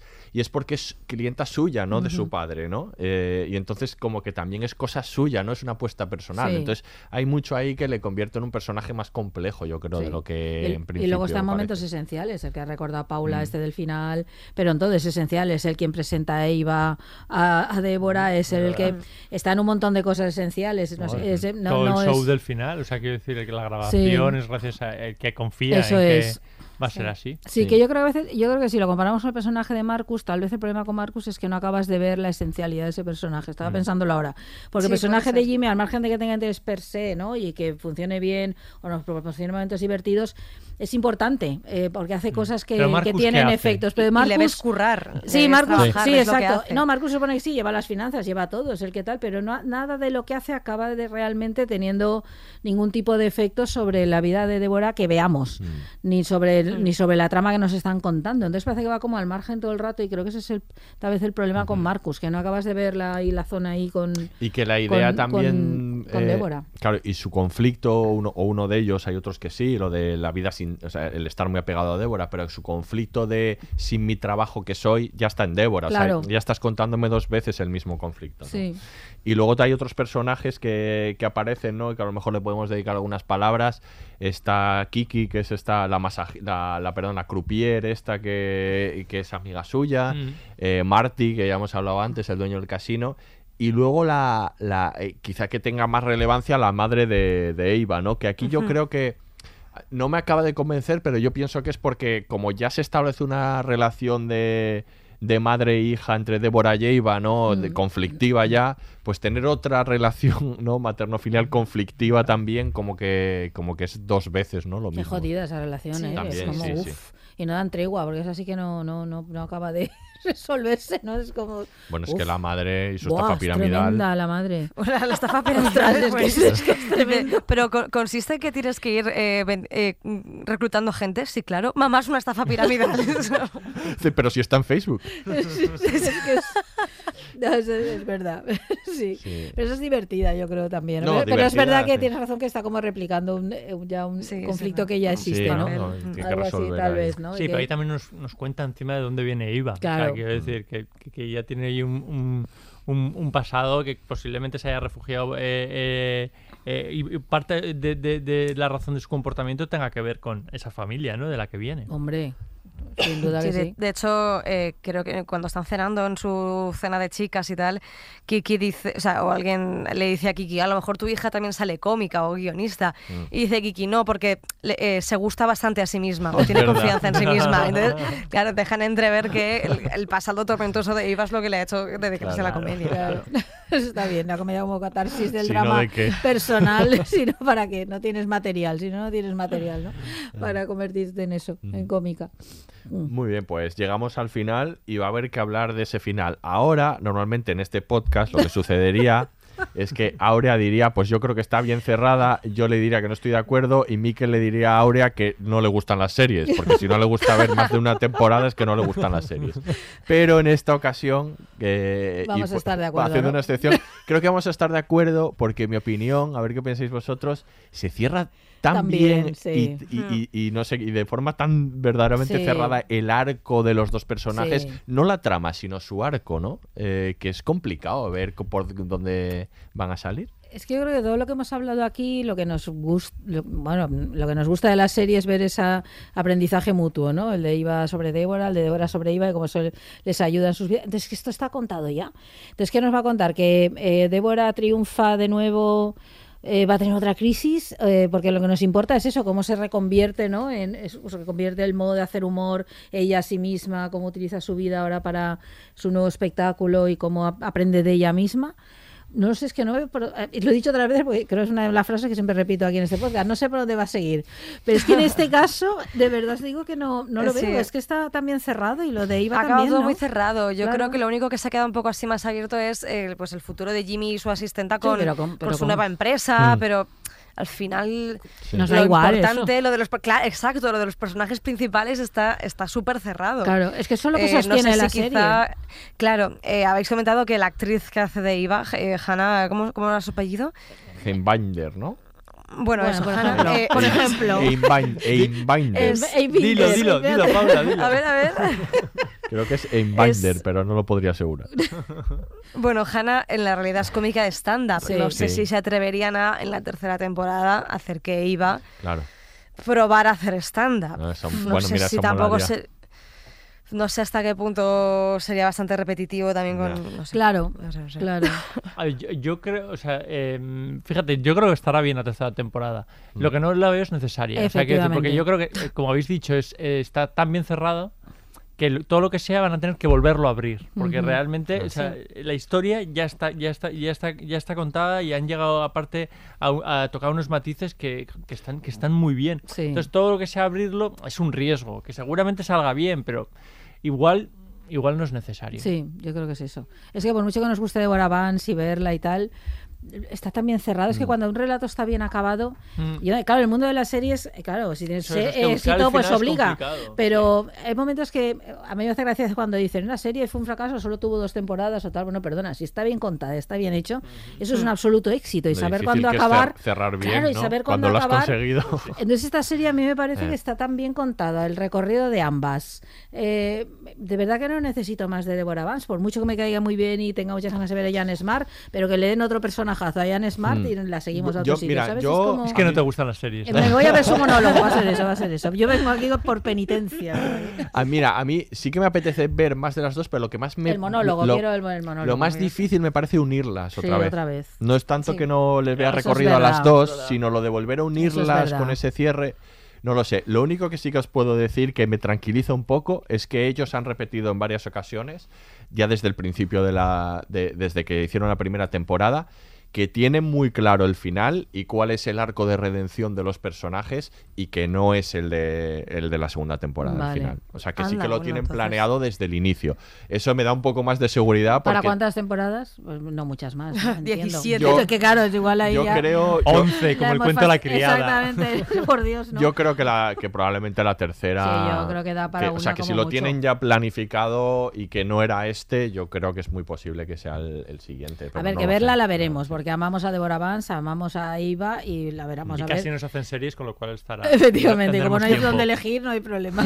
Hay una, hay una trama. Bueno, muy- estas cortitas, Hay una trama cu- curiosa que, que- que me gustaría ver, porque escuchando el podcast oficial de la, de la serie, que HBO siempre hace podcasts oficiales de, de sus series, en este caso lo que hacen en el podcast es que eh, en cada capítulo los tres creadores son entrevistados por alguno de los actores, ¿no? Para hablar de, de uno de esos capítulos. Y, y al final del, del capítulo del podcast, el, el actor tiene que decir, eh, tiene que proponer una trama para la siguiente temporada Ah, qué que le gustaría que Ah, sucediese. y hay una que propone una trama que por la respuesta de los de los, de los creadores lo tiene toda la pinta de que entra. Y es que les dice, Ojo. lo que molaría, lo que molaría mucho es que eh, apareciese en la temporada algún actor, algún cómico vivo un poco anterior a Deborah Vance en la que con el que se pudiese hablar de cómo esos eh, monologuistas, esos cómicos recibieron a la generación de mujeres que, que llegaron justo Oh, después. Ah, pues eso molaría un montón, sí. Y yo creo que ahí va a haber algo, o sea, y- y te- me interesa mucho verlo, ese, ese conflicto. Pues ya está. No sé para Pues qué nos lo has hemos hecho hablar del comprado. final. si Exacto, así- si hubieras el claro, principio, hubiésemos dicho, pues que siga la serie. Ahora ya tenéis más Ahora ya igual apetece y todo ver eso. Bueno, Está no bien. sé cómo lo vamos a, cómo los van a juntar. Bueno, la veremos seguro. La veremos, la veremos y, y tal vez hablemos de ella. Invitamos a Pablo otra vez. Exactamente. Yo igual para entonces ya estoy en Las Vegas, ¿eh? Con una residencia. Ah, claro, claro. Ya tenemos que hacer la conexión allí con Las Vegas. sí. Hacemos el podcast allí. Ya veréis. Qué divertido. Va a ser- sí, ah, pues puede estar Jugando bien, las, ¿eh? En las el- tragaperras. Uy, puede estar genial. el- con el- ¿Cómo se llama? El Palace o el Paladio, no sé, el, el Este, eh, teatro. no, el de, el de ellas, ¿no? Es Sí, el Palladium. en Palladium, sí. Mm, Lo hacemos ahí. Muy bien, pues pues, nada. No os preocupéis que yo creo que puedo. Yo creo que puedo llegar. Tienes Venga. mano. Vale. pues Confiamos nada. en ti, Cuando Paula. estés allí nos avisas. Pero no para hacer de Elvis, ¿eh? Muy bien, pues nada, lo, lo dejamos aquí. Paula, muchísimas gracias por habernos acompañado. Gracias a vosotros. Ha Muchas sido un gracias. placer. Gracias, Paula. Ahora y Miguel, acabamos la temporada aquí, ¿no? Eh, Ya, nos, escuch- sí. nos escuchamos en la siguiente. Ahora tenemos el, el verano para, para ver series. ¿no? series? Y- Sí. y descansar. Igual, igual hacemos alguna otra cosa, digo. ¿Sí? Aparte de ver series, digo. Tú, mira, No vayáis a Las Vegas, por favor. yo solo digo una cosa, Aurea. Tienes una que ver de la que tienes muchas temporadas Sí. porque... Tú tienes porque- dos, que te recuerdo. Yo tengo dos. Pero Miquel Yo no tengo nada. Miquel no tiene nada, pero está muy pesado con hablar de una de la Sí, que sí, Aurea sí, tiene sí, que ver muchas temporadas. Vale, sí, sí, no decimos más. No decimos más. Bueno, pues aquí se despide el Laboratorio de Investigación de Series. Una temporada más, el único podcast seriéfilo que se dejaría de mandar por Deborah Vance. Hasta la próxima.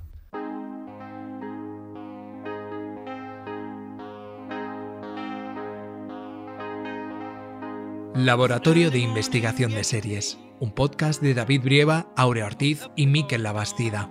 Producción ejecutiva, Eugenio Viñas. Todos los episodios y contenidos adicionales en podiumpodcast.com y en nuestra aplicación disponible para dispositivos iOS y Android.